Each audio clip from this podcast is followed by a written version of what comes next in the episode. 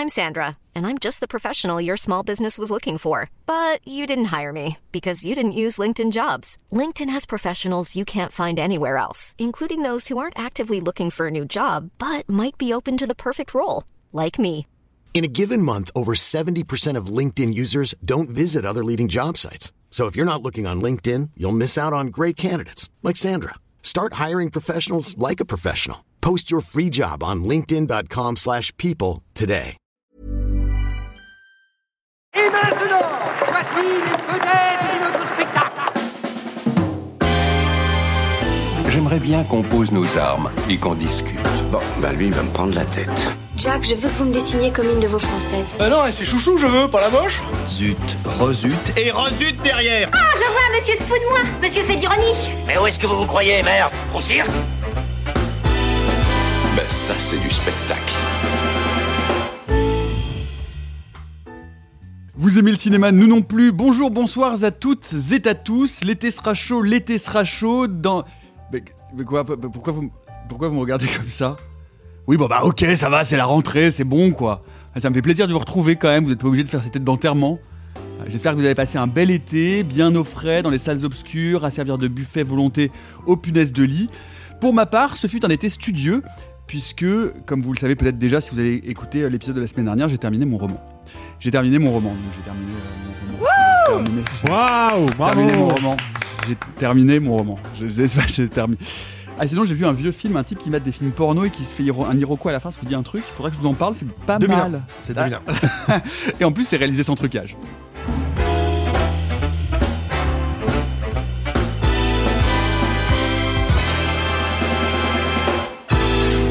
Ça dépasse tout ce que j'ai pu imaginer. Mother has arrived Comment ça va les amis? Mais ça va, écoute, toi? Eh tu ben, nous as manqué. mais, j'ai- j'ai- mais en même temps, c'est marrant parce que j'ai un souvenir lointain d'avoir été avec vous la semaine dernière, sauf que j'avais des seins, et puis avec Alexis, je... Ah, non, non, ah, pardon Ah Ça, Il y a, ah, des, il y a ça des me- détails qui doivent rester privés. Oh là là Nicolas. On peut pas tout dire à ce micro. Non, je vous ai dit que j'ai fini mon roman? Oh la vache. Oui, je crois, oui. Oui, oui, il l'a fini. Il Est-ce l'a que vous fini. voulez que je vous dévoile le titre en avant-première? Alors, bah, Ah, grave. ah, s'il y a bien un endroit où il faut le dévoiler en avant-première, Ah, si je peux me permettre. Quand ton éditeur va te Attention, demander parce le que changer, j'ai- tu vas être tellement dégoûté. J'ai hésité, j'ai hésité énormément, mais ça y est, je suis tombé sur un titre définitif dont je suis sûr et hyper fier. Ça s'appelle, accrochez-vous bien, Les errances pornographiques d'Alain Gillot-Pétré. voilà, j'étais sûr que c'était un faux titre. J'en étais sûr à des kilomètres. Faux titre euh, très bon, par ailleurs. Ah, c'est pas mal Enfin, ça donne envie en tout cas. Bref, on passe au programme de la semaine tout en onomatopée. Ah, euh, oh, j'ai une idée. Dring, dring, c'est la rentrée. Wouh, wouh, et non, je ne suis pas Nicolas Martin, ceci est une descente de police. Bien joué, Joe. Moi, ah, ah, ah, une nominée Patrice. Mais pour commencer, oh là là, oui, oui, ha ha ha, monsieur le français croissant le moustache. Hercule Poirot, j'ai quelque chose pour vous. Je suis la personne la plus intelligente que je connaisse et je n'y comprends rien. J'ai besoin d'un deuxième cerveau. Vous, vous avez une idée derrière la tête. Détective, vous venez pour me discréditer, n'est-ce pas? Mais moi, je parle aux morts. Je donnerai tout pour entendre ma fille. Si quelqu'un veut s'exprimer, nous sommes là. À l'écoute. Vous aurez reconnu euh, un extrait de Mystère à Venise 2 et avec euh, Kenneth Branagh, Michel Yeo, Kelly Reilly, Tina Fey. C'est la troisième poireauterie euh, de Branagh après le crime de l'Orient Express et Mort sur le Nil. Cette fois, il s'attaque à la fête du potiron. C'était le titre initial du roman en français. Halloween Party en VO. Une adaptation extrêmement libre hein, puisque le roman d'Agatha Christie ne se passe pas du tout à Venise. Il n'y a pas d'histoire de, spiritisme, rien du tout. Donc c'est vraiment une adaptation très très personnel, dira-t-on, euh, de- du, du roman euh, originel. On va faire un premier tour de table avec cette question. Euh, quand euh, arrêtera-t-on Branagh de massacrer Agatha Christie, Alexis? Euh, je sais pas quand est-ce qu'on le qu'on l'arrêtera, mais il va falloir là. Il- faut faire quelque chose. Ouais, ouais. Mm. Je sais- je- fun fact, tout à l'heure j'étais sur la page Wikipédia de l'accident vasculaire cérébral et dans les symptômes ils ont rajouté la carrière de Kenneth Branagh. C'est quand même vraiment un truc de ouf. Hein. C'est vrai, je vous jure c'est vrai. Non, c'est pas vrai du tout. Euh, non mais non, c'est- très compliqué. Je je tiens quand même à apporter un, un- un petit- une petite touche positive euh, concernant ce film-là. C'est mieux que le 2. Voilà. Oui, mais attends, rappelons que le 2, sorti en pleine crise Covid, n'avait été du fait de tous les, les, euh, les, les problèmes engendrés par cette, par cette période, n'était littéralement pas terminé. Ah oui, non, non, mais, non, mais, C'était ah, c'était infernal. pas un film non plus. Hein. Enfin, façon, pas dans mon souvenir en tout cas. Puis il aurait pu le terminer, que ça aurait été tout aussi mauvais dans tous les cas. Donc, Ah oui, non, mais ça, c'est ça, c'est clair. Mais en fait, là, je trouve qu'il a, il a au moins eu une bonne idée, c'est qu'il est revenu à la recette de sa première adaptation, qui était donc Le Crime de l'Orient Express, qui est déjà un très mauvais film, hein, mais qui est pas un mauvais film honteux. C'est un raté, même un gros raté, mais il y a deux trois fulgurances par endroit qui sauvent un tout petit peu les meubles. Euh, et notamment le fait que ça se passe dans un espace clos, donc facile à reconstituer, qu'on peut reconstituer avec des vrais éléments de décor, donc qui donne un côté tangible. Là où Mort sur le Nil, c'était fond vert crado sur fond vert crado tout le long du film, c'était infernal. Là, pour le coup, bah, on est dans une grande demeure vénitienne. Tout se passe sur l'échelle d'une nuit, donc c'est très resserré aussi en termes de temps, et ça confère au film, par moment, une certaine efficacité. Après, le problème, c'est que euh, de une, moi je comprends toujours pas euh, le choix qu'a fait Kenneth Branagh de se donner lui-même le rôle d'Hercule Poirot parce que j'arrive pas à y croire. De deux, je ne comprends pas pourquoi il fait Hercule Poirot avec un accent français à couper au couteau alors que de une, Hercule Poirot il est belge. De deux, le personnage dans les romans hein, d'Agatha Christie est quand même censé habiter en Angleterre et avoir adopté un mode de vie d'aristocrate britannique depuis très longtemps. Donc ce serait déjà beaucoup plus crédible de le voir parler avec peut-être un accent justement euh, aristocratique londonien un peu forcé qui rappellerait ses origines, ses origines étrangères, pardon, plutôt que de l'avoir avec vraiment l'accent franchouillard le plus caricatural du monde. Et c'est con, mais c'est le personnage principal du film. Mais, et je n'arrive pas à acheter son accent. J'arrive pas à y croire. On n'arrive pas à acheter son, son personnage de son, Ah son, mais on- son on- interprétation non. Poirot du tout. Je veux dire, la, C'est-à-dire que la- c'est la un double égo trip La total. double moustache ne fonctionne pas. Je l'adore, Euh, la double moustache, elle est horrible. son je espèce- à deux étages là. son espèce d'interprétation là euh, euh, faussement euh, faussement dandiesque et en même temps tourmenté parce qu'il a fait la première guerre mondiale et qu'il fait encore des cauchemars la nuit et tout c'est ridicule vraiment c'est ridicule et en plus là où est le vrai problème c'est que Branagh clairement c'est ça il y a un genre avec ce film là qui est le cinéma d'horreur et je pense qu'on aura des trucs à dire là-dessus. Euh, de une visiblement il maîtrise pas du tout la grammaire horrifique. C'est-à-dire que tout ce qu'il fait c'est nous ressortir mais vraiment des, des, des éléments de d'horreur publicitaire ringarde au possible Le fisheye. par exemple le oui, fisheye, bah, là, voilà, pour faire peur voilà. et pour rendre les personnages curieux, Voilà. on les filme de très très près avec, euh, bah, avec, avec, un, avec un très grand angle et donc tu vois Mais les gens un peu déformés en fisheye. À vrai dire, il y a même pire que ça. Il y a toute une séquence, je dévoile pas laquelle, je préserve quand même le peu de, le peu de magie qui peut se dégager de ce film-là. Mais il y a une séquence entière tournée à la Snorricam. La Snorricam, Ah c'est oui. la caméra qu'on accroche directement au torse d'un acteur ou d'une actrice. C'est ce que faisait euh, Darren Aronofsky dans Requiem for a Dream. Et quand même, Darren Aronofsky il a arrêté de le faire après Requiem for a Dream. Même lui a compris que c'était ringard, quoi.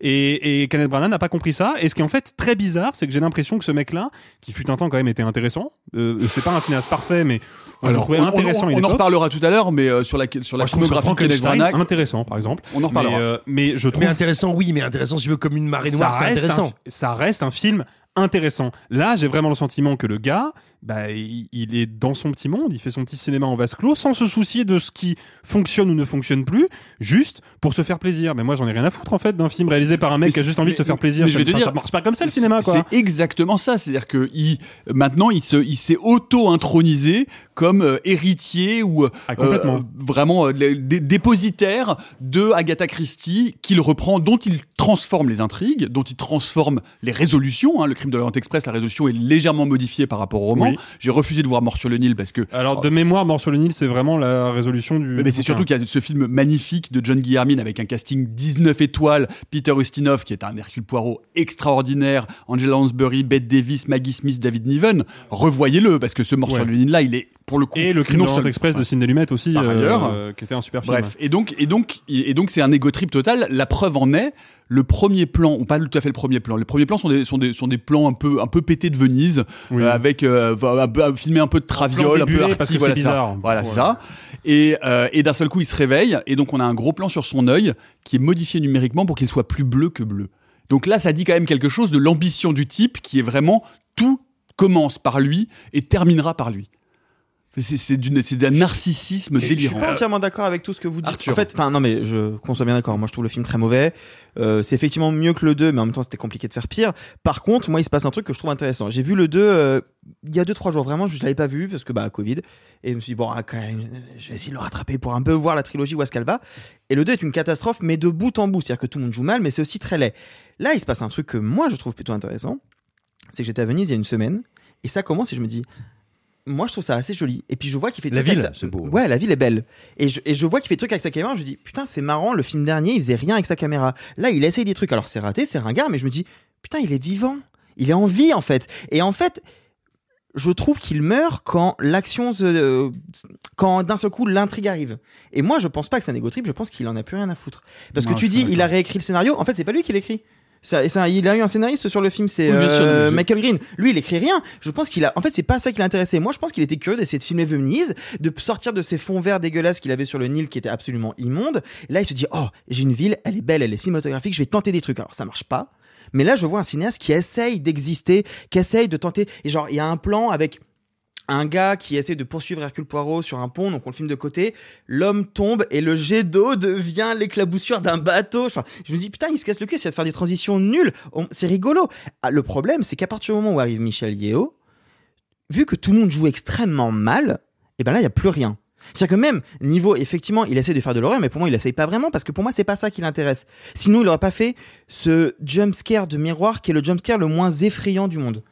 Mais Tu vois c'est parce qu'on a, on a le sentiment qu'il n'a aucune connaissance, qu'il ne fait même pas l'effort de s'intéresser à ce que pourrait être la grammaire cinématographique d'un film d'horreur. C'est qu'il n'en prend que des est- clichés. Mais. Kenneth Branagh ne fonctionne que par clichés. je pense que Kenneth Branagh n'est pas quelqu'un d'intelligent. Alors ça, je suis un peu d'accord avec toi. Mais Moi, vraiment, je pense que, enfin, je pense je que veux c'est pas ça déborde de bêtises, hein, mais il y a des gens très bêtes qui savent s'entourer de gens très malins. Il aurait pu prendre un DP qui a des codes. Et j'ai vu une interview de lui. Il cite des grands films d'horreur. Donc tu te dis, il y a peut-être une couille dans le potage ailleurs. Peut-être qu'on peut rappeler que c'est une production de la Fox, qu'ils ont voulu faire un film familial d'horreur. C'est pas toujours compatible quand tu veux faire euh, ça d'un point de vue Disney euh, en 2023. On sait très bien ce qu'il a voulu faire. Il a voulu rappeler un peu des souvenirs d'horreur, mais ne jamais vraiment faire peur. Là, moi, le problème, c'est que j'ai une scène avec Michel Yeo qui est censé être possédé où moi dans ma salle on est plusieurs à avoir ri parce que c'était gênant qu'il y a Camille Cotin qui malheureusement pour elle commence à avoir une carrière à Hollywood c'est très triste Bah, ça, son personnage Et- est particulièrement triste. oui. non, et mais, non, mais surtout ce qu'elle ce qu'elle peut proposer c'est quand même vraiment limité et c'est dommage et pour moi vraiment ce qui m'intéresse le plus c'est les 15-20 premières minutes dans Venise parce que je pense que c'est le seul truc auquel Branagh tenait un petit peu c'est dire putain pour une fois je peux aller quelque part et filmer un vrai endroit et 15 après seul minutes coup, qui, qui sont un empilement de clichés dont on n'a jamais filmé Venise aussi Mais mal. évidemment. Je veux dire, je pense que même un Mais reportage de, de- de National Geographic filmé par une personne aveugle serait plus intéressante. Mais je- mais je suis pas loin d'être d'accord avec toi Visuellement, mais que- ça reste quand même mieux que le reste ça, ça dit beaucoup du Mais film. Pardonnez-moi, je, moi je vais pas critiquer ce très mauvais film parce que je l'ai pas vu. Donc, je suis loin de moi l'idée de, de donner mon opinion. c'est pas la première fois que tu parles d'un film que t'as pas vu Alors.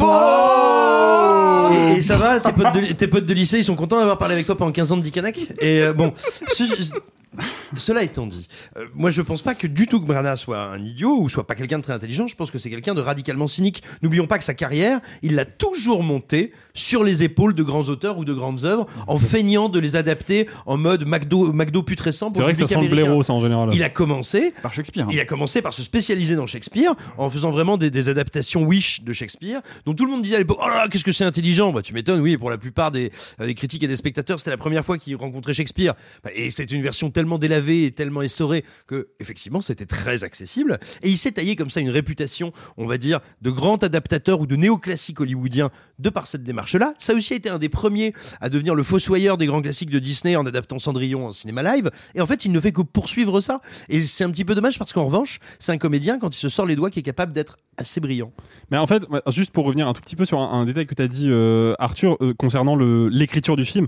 il faut rappeler qu'il y a quand même une différence fondamentale dans la production américaine par rapport à la production française, c'est qu'en France, on sépare assez peu euh, scénaristes et réalisateurs. hein. Quand on parle de films d'auteur en France, en général, on a affaire à des gens qui ont au moins coécrit leur scénario.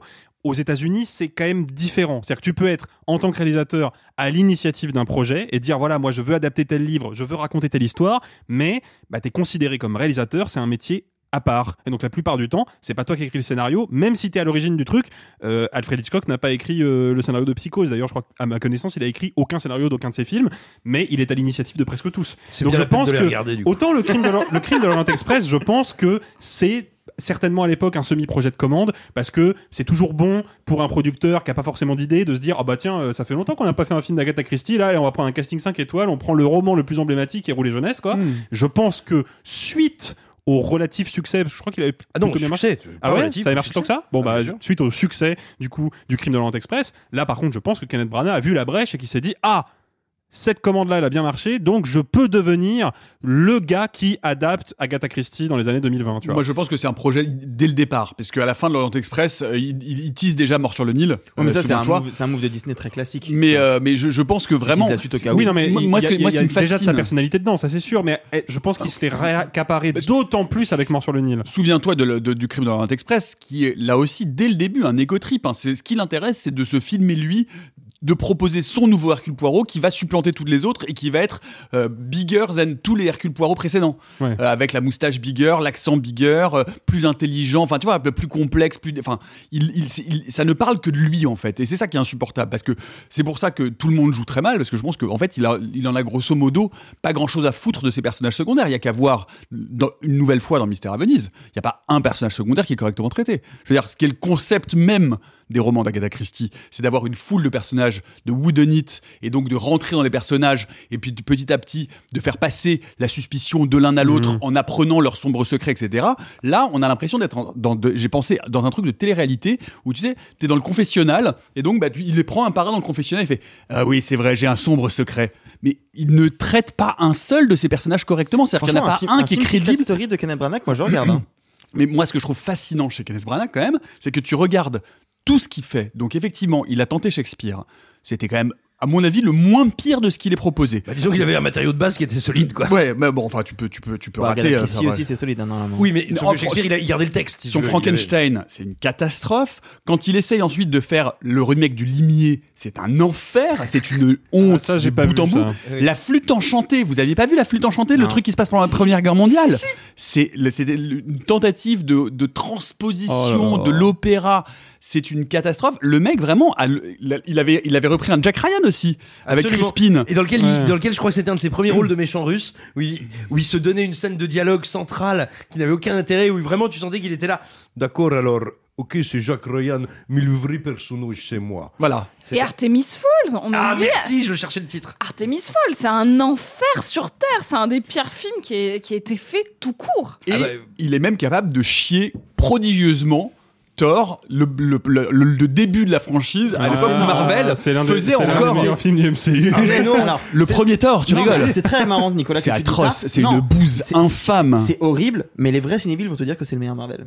Non, euh, pas les vrais cinéphiles. Non, non, pas Alexis et d'autres personnes Non, que non, je connais. pas les vrais cinéphiles. Absolument pas. C'est juste que, pardon. Alexis buvait mais- beaucoup à l'époque. Moi, je, suis, je suis obligé de préciser ça. De toute façon, je voulais en venir à ce point-là, donc c'est bien, vous me lancez, ça, ça- ça m'arrange. Je suis quand même obligé de venir à un point qui est que je pense que Kenneth Branagh a une intelligence. Ça, c'est sûr et certain. C'est que Kenneth Branagh a compris que la nature de sa réputation de cinéaste était moins importante que le fait d'avoir une réputation.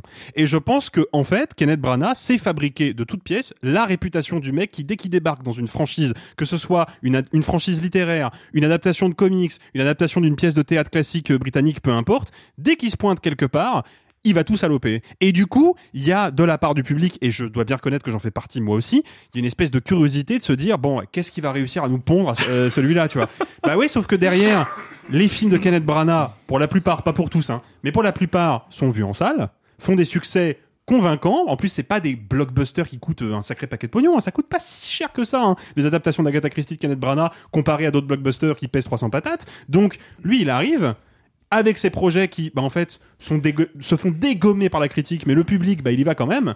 Et bah, derrière, les studios sont pas frileux pour lui filer du pognon. Et je pense que, moi, ce que je trouve intéressant avec Thor, c'est que, dans l'absolu, c'est vraiment pas un bon film, le premier Non. Thor.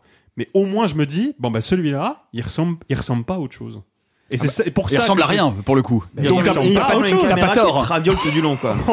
Eh ben, c'est ça, les mecs ils disent genre, oui, on, on est dans un univers un peu fantastique, hein, on va tourner ça hein, de biais. Un Ouais, mais compare ça, On débute, compare là, ça, on débute, compare là, ça, on- à- compare Je ça sais à pas ce que Thor c'est que cet 2, accent, je compare l'ai ça pas à identifié. Thor 2. Je suis pas d'accord, Thor qui l'a 2 pas c'est nul, mais moi, j'attends, le premier Oh, Thor les c'est gars. quand même un film où le mec te dit, moi, le père de mon héros, c'est Odin. Et ben, la dramaturgie pour le faire sortir, tu vois, de la vie de son fils, le gars il fait un malaise vagal. C'est Odin, tu vois, à un moment il s'engueule avec son fils, c'est-à-dire Odin, et Odin fait ouf Ouh, j'ai un petit point de côté là. et, et tu sens qu'en fait, il y avait vraiment un autre truc de prévu, et c'est Anthony Hopkins qui a dit Ah non, mais là, moi je m'assois, moi. Ah bon, tu t'assois? Bon, bah ok. Ah, et il a un petit pet au casque là, on va. Allez, Odin fini. Non, c'est incroyable cette scène. Cela étant dit, euh, moi je trouve que tous les films qu'on a cités sont mieux que Belfast. Voilà. Ah, c'est Moi, j'ai vrai. pas, alors, j'ai pas, Ah. j'ai pas vu. Bah, Belfast, c'est le seul film où il essaye de sortir des, des classiques littéraires qu'il a raconté son mais enfance. non. et je trouve ça infâme. Belfast, Belfast, c'est vraiment son parenthèse. Après, on reviendra peut-être sur le film. Oui, oui. censé parler quand même. Oh, mais, c'est rigolo de Bon, lui taper bah, dessus bah, comme une non, mais, mais- mais parce que c'est vraiment tellement un tâcheron en fait. C'est vraiment le principe du tâcheron Belfast, quoi. Je pense que Belfast, c'est vraiment le projet le plus ingrat et le plus détestable qu'il ait fait. Bien sûr. Parce qu'il a vu Roma sur Netflix et ça lui a foutu le seum, il a voulu faire pareil et il a fait un film nul. Mais, sauf qu'en plus d'être nul, le film est du coup méga antipathique parce que tu te dis, waouh, t'as voulu faire comme Quaron alors que tu sais pas tenir une caméra, c'est incroyable. Moi, j'ai une théorie, c'est que je pense que le rôle le plus personnel qu'il a eu, c'est pas du tout dans Belfast. Enfin, C'est pas- Gilderoy Lockhart? Exactement. C'est Lockhart dans Harry Potter 2, qui est ce prof absolument insupportable à l'ego surdimensionné. Je pense que c'est son personnage le plus intime. C'est ça. Ah, ouais, je, je suis assez d'accord. Je suis assez d'accord avec ça. Alors j'ai le souvenir de d'avoir bien aimé à l'époque où c'est sorti Dead Again. Je ne sais même Je pas me rappelle que. C'était un polar qu'il avait fait avec Emma Thompson. Euh, Ça doit être son deuxième ou son troisième film. Eh bien, écoute, je Euh, n'en ai son deuxième. aucun souvenir. Et, euh, et j'ai le, j'ai le souvenir d'un truc pas trop mal troussé, mais j'ai vu ça pour le coup au cinéma quand c'est sorti. Et donc euh, peut-être que si je le Toi, t'avais revoyais déjà aujourd'hui. 45 ans en 91 Euh, euh, je- 145 ans, j'avais déjà à l'époque. Non, mais ce qui, est- ce, qui est, ce, qui est, ce qui est détestable dans tout ça, quelle que soit la personnalité du bonhomme, c'est de se dire, euh, effectivement, il rencontre le succès en prenant des classiques et en les salopant et en se disant, mais de toute façon, c'est des classiques, ça va marcher. Euh, CF, euh, CF, les trois mousquetaires de Bourboulon. Enfin, tu vois, je veux dire, on, re- on recommence et on Ouais, reprend la même chose. ça. Non, mais j'ai- je, Ah, en vous- vrai, si, il y a pas mal de passerelles. Il y a des passerelles, gars, mais bien sûr que là. si. Non, non, on force pas. Je veux dire, je, je Ah non, dis, vraiment, je- je- pas, je je dis que c'est plus ou moins mauvais, mais je veux dire que c'est le, le- le même. C'est la même démarche la- le- voilà, le même processus de se dire, plutôt que de se faire chier à développer des univers originaux, etc., on va prendre le bon gros truc, bien caractérisé, qui fonctionne quoi qu'il arrive, et boum, on met du pognon dedans, et boum, bah, les gens vont, les je gens, pense gens- que- les gens vont à la salle, je- quoi. je dis Ou ça à la pour selle. les- Pardon, non, à la salle. Je dis, je, je, je dis ça pour les gens qui nous écoutent parce que je pense que c'est quand même un, un angle d'étude euh, intéressant. Je pense que les films de Kenneth Branagh sont vraiment, outre tout l'ego euh, du gars qui est à la machine derrière et tout, je pense qu'ils sont intéressants d'un point de vue structurel pour nous dire un peu aussi quelle est la crise artistique que Hollywood euh, traverse euh, en ce moment et continue malheureusement de traverser, donc visiblement ça n'a toujours pas de fin. C'est que en plus de faire des mauvaises adaptations de franchises, ils n'investissent pas les franchises qu'ils adaptent. Et c'est ça en fait le truc, c'est que je me rends compte que tout ce que Branagh interprète dans sa version d'Hercule Poirot appartient pas à Hercule Poirot. Le personnage d'Hercule Poirot tel qu'il a été designé par Agatha Christie, il n'existe que par son ironie très aristocratique, très guindée, son goût de, de la bonne chair et son intellect surdimensionné. Il n'existe qu'à travers ça. Et c'est ces trois éléments-là qui, quand tu les injectes au milieu d'un groupe de personnages, vont créer de la tension et du drame. Bah, Kenneth Branagh, lui, qu'est-ce qu'il incarne? Il incarne un romantique au cœur brisé, dont l'amour de sa vie est morte, et puis il a les souvenirs de la guerre, et puis ah, est-ce que sa croyance sur les, les effets euh, surnaturels du monde va être, euh, va être ébranlée? Tu fais, Mais c'est pas ça Hercule Poirot. Hercule Poirot, c'est un mec intelligent qui résout des crimes, point barre, tu vois. Donc en plus de faire des adaptations esthétiquement merdiques et narrativement inintéressantes, ils sont même pas foutus de comprendre c'est qui le personnage qu'ils adaptent, quoi. Et ça, c'est symptomatique d'Hollywood, quoi. Petit tour de table rapide avec un défi pour euh, ceux d'entre vous qui le souhaitent, dire du bien de quelque chose dans la carrière de Kenneth Branagh. Simon, Euh, une chose meilleure que les autres. C'est le fait qu'on puisse assez facilement transformer son nom en euh, Kenak Braguette. Et ça, ça n'est pas donné à tout le monde. C'est vrai. Alexis. Euh, alors ça fait longtemps que j'ai vu le film, un peu comme toi avec euh, Dead Again, c'est Dead ça Again, ouais. Euh, Un peu, euh, bah ça fait longtemps que j'ai vu le film. Je suis pas sûr de ce que je vais dire, mais je trouve quand même que sur le papier, indépendamment du résultat final, choisir Robert De Niro pour faire le monde de Frankenstein, c'est quand même une idée de génie. Mais je, je ne saurais plus vraiment dire ce qu'il en fait, mais euh, mais à l'époque ça m'avait marqué et sur le papier c'est une putain d'idée de génie quand même. Arthur. Bah, je voulais citer Harry Potter, mais je vais faire autre chose. Wild Wild West.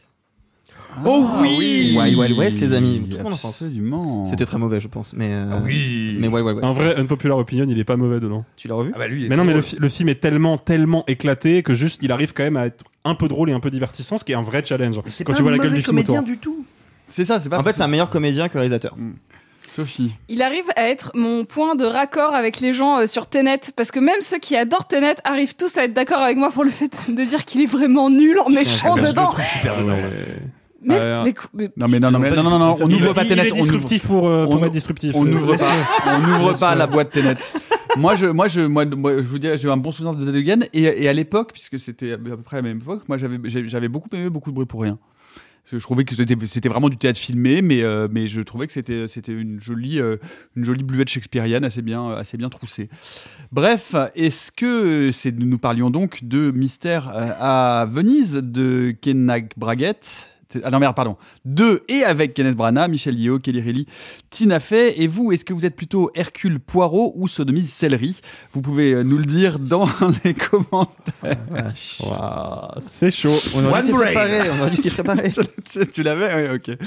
Allez, c'est le grand retour de Michel Gondry, 8 ans après son dernier long métrage, Microbe et Gasoil, le réalisateur d'Eternal Sunshine, de Be Kind Rewind, de La Science des Rêves, notamment, revient avec un film euh, très personnel, un film intime, drôle, grinçant et mélancolique, Le Livre des Solutions.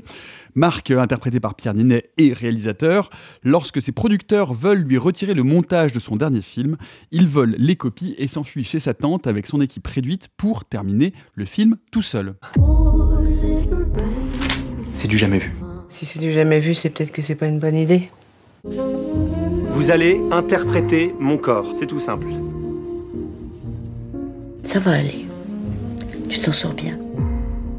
Le livre des solutions de Michel Gondry avec Pierre Ninet, Blanche Gardin et Françoise Lebrun. Euh, bien, si vous nous avez écoutés à Cannes, vous le savez peut-être déjà, c'est un home run Je vous ai compris Ah Eh ben c'est pas trop tôt. Sophie, it's all yours. Ah, je sais même pas par où commencer. ah là là. Euh, est- oh, je sais vraiment pas, par où commencer. Euh, je trouve que le film est une vraie réussite à la fois euh, formelle et scénaristique, notamment parce que je sais que le fond a, pas mal fait discussion au- autour de est-ce qu'il essaye de se dédouaner de quelque chose ou pas. Moi, je vais trancher. Pour moi, c'est un- un acte très très courageux dans le sens où il a été diagnostiqué euh, peu de temps après euh, l'écume des jours et ce tournage catastrophe qui est euh, la source d'inspiration euh, du livre des solutions. Michel Gondry a été diagnostiqué bipolaire. C'est comme ça, vous, c'est même marqué sur Wikipédia, c'est pas un secret, même s'il est très discret sur le sujet, il l'évoque assez peu, c'est comme ça. Donc, c'est très intéressant de voir comment on traite de toute manière la santé mentale, parce que peu importe la maladie, comment on traite la santé mentale au cinéma. Il a décidé d'en faire une, une comédie grinçante. Et, et- et ce qui est très rigolo, c'est que euh, quand on l'a vu à Cannes, la salle était hilar. Je pense que je n'ai jamais vu une salle aussi hilar. euh, Pour à- l'avoir revu, les salles en général sont dire, Les- Les salles Ouais. euh, avec euh, les Oui. séances publiques. Les séances publiques sont, sont, sont globalement très réceptives euh, au tempo comique du film et notamment au, au, au ping-pong dialogué, aux, aux farces euh, notamment gestuelles de Pierre Ninet. Enfin, il y a quelque chose qui fonctionne très bien et, et Dieu sait que c'est difficile d'écrire un bon tempo comique.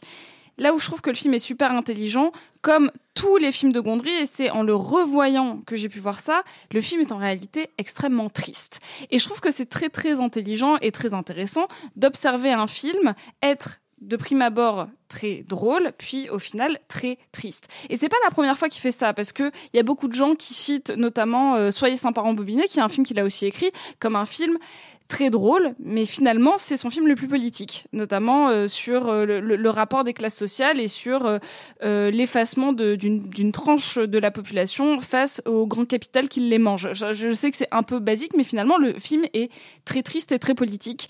Et en fait, avec la plupart de ces films, c'est comme ça. Soit il assume le côté très dramatique, hein, on va dire Eternal Sunshine ou d'autres, mais même Microbe et Gasoil ou The We and the Eye qui peut de prime abord être juste une espèce de euh, de, de film sur l'adolescence est en réalité un, un vrai, vrai film social avec un fond de tristesse. Et, et là où on peut se dire, waouh, Michel Gondry fait un film beaucoup plus accessible, beaucoup plus facile parce que beaucoup plus drôle, en fait, je trouve que c'est un film où il a réussi à mettre une double lecture beaucoup plus intéressante. Voilà, donc moi, c'est comme ça que je perçois le film maintenant et je voulais avoir un discours un peu différent de ce que j'avais pu dire à Cannes quand on l'avait traité.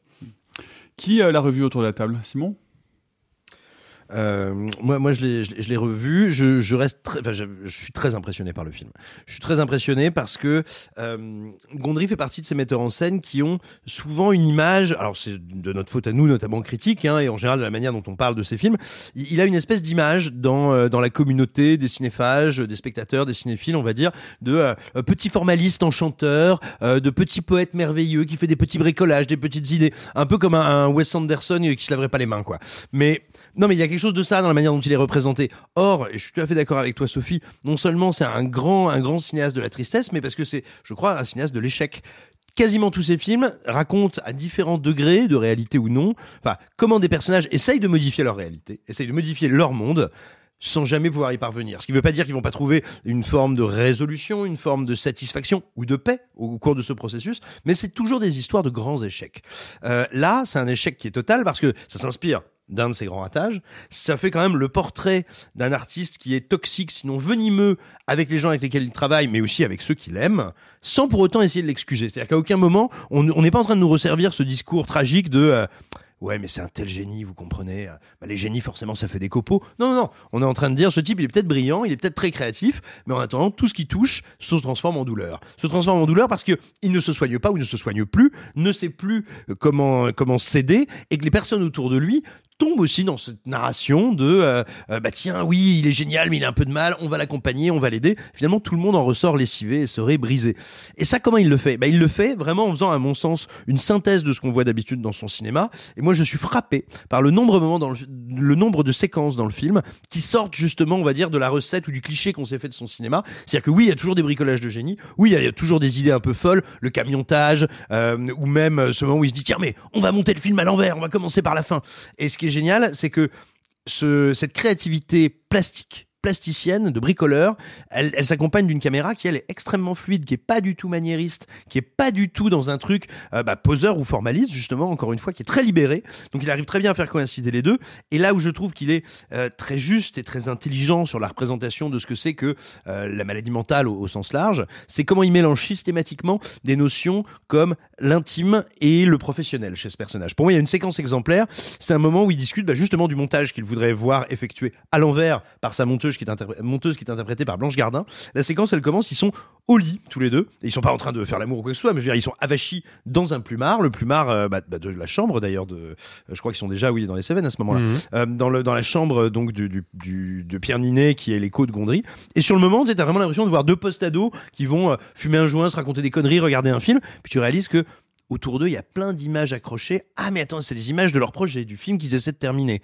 Ah, mais en fait, au milieu de cette chambre, il y a un immense tableau Velleda sur lequel il y a un énorme plan de travail. Et en fait, cet endroit qui, de prime abord, est un endroit intime où on a l'air de se marrer et de rigoler, en fait, c'est un lieu de travail. En fait, ces gens, ils sont happés vers ce type qu'ils vont traiter comme un ami, comme un copain, mais ils sont déjà en train d'être à son service, et un service qui n'a aucun sens parce que sa monteuse essaie bien de lui dire, mais attends, monter le film à l'envers, mais ça n'a aucun sens. Moi, pour être euh, pertinente dans mon montage, j'ai besoin d'aller dans le bon ordre, dans l'ordre euh, linéaire du film, euh, bah, parce que comme ça, je, peux faire mes effets. Et lui lui répond, et c'est là où, est toute sa toxicité, quand bien même elle est, c'est répondu avec le plus grand sourire.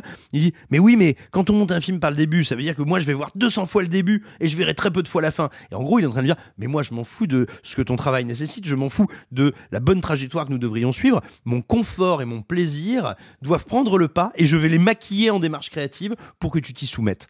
Et cette séquence, elle a l'air de prime abord très légère, elle est drôle et elle devient progressivement incroyablement grinçante et je trouve qu'elle est d'une ouais, d'une malice, d'une intelligence et d'une précision sur sur toutes ces mécaniques là humaines, mentales, de domination qui est assez radicale en fait et très honnête sur ce que sont ces problèmes-là et ces problèmes relationnels et vraiment ça fait du film euh, un film qui est radicalement à part, qui est presque un ovni et que je trouve euh, aussi dur que courageux, bien plus que drôle encore. Alexis. Euh, petit aparté, puisque tu parlais de cette scène justement où il, confronte sa monteuse et on lui dit tu vas faire comme si, alors que ça n'a strictement aucun sens. J'ai vu passer une info, je n'ai pas retrouvé la source précise de l'information, donc je ne sais pas si elle est exacte ou pas. J'en appelle aux gens qui nous écoutent si vous êtes capable d'affirmer ou d'infirmer ce que je dis. Surtout n'hésitez pas à le faire, j'ai envie d'avoir le fin mot de l'histoire, mais j'ai cru comprendre que l'écume des jours, puisque c'est plus un secret, hein, maintenant Michel Gondry en a parlé dans plusieurs interviews, notamment avec une certaine journaliste qui s'appelle Sophie Grèche. Euh, le film que le personnage de Pierre Ninet ne veut pas voir et ne veut pas monter et ne veut pas finir, c'est l'écume des jours.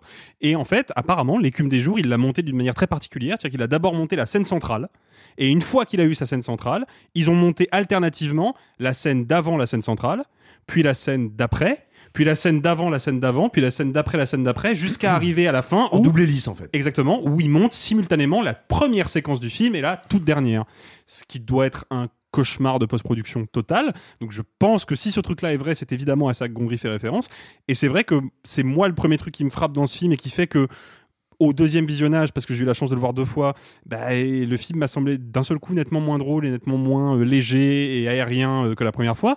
C'est que je vois que Gondry est totalement conscient de l'ampleur terrible de son pétage de plomb de l'époque et d'à quel point il est parti dans toutes les directions et d'à quel point il s'est menti à lui-même tout en mentant aux autres, justement en camouflant en initiative créative qui ne saurait être contredite bah, des signes d'un vrai euh, lâcher prise euh, psychologique et, et mental. Je trouve qu'il fait preuve d'une grande clairvoyance en fait vis-à-vis de lui-même qui m'impressionne. Et en plus, je trouve qu'il a, il a une grande honnêteté qui, je pense, en fait, rend le film moralement acceptable. Autrement, ce serait beaucoup plus compliqué. Mais encore une fois, c'était pas sa stratégie. Le film aurait pu finalement rédimer le personnage. Je dévoile pas la fin, bien évidemment. C'est pas dire lui donner une rédem- un chemin de rédemption. Exactement. C'est Racheter en français. Exactement, racheter, merci. C'est pas ce que le film va euh, c'est pas ce que le film va faire.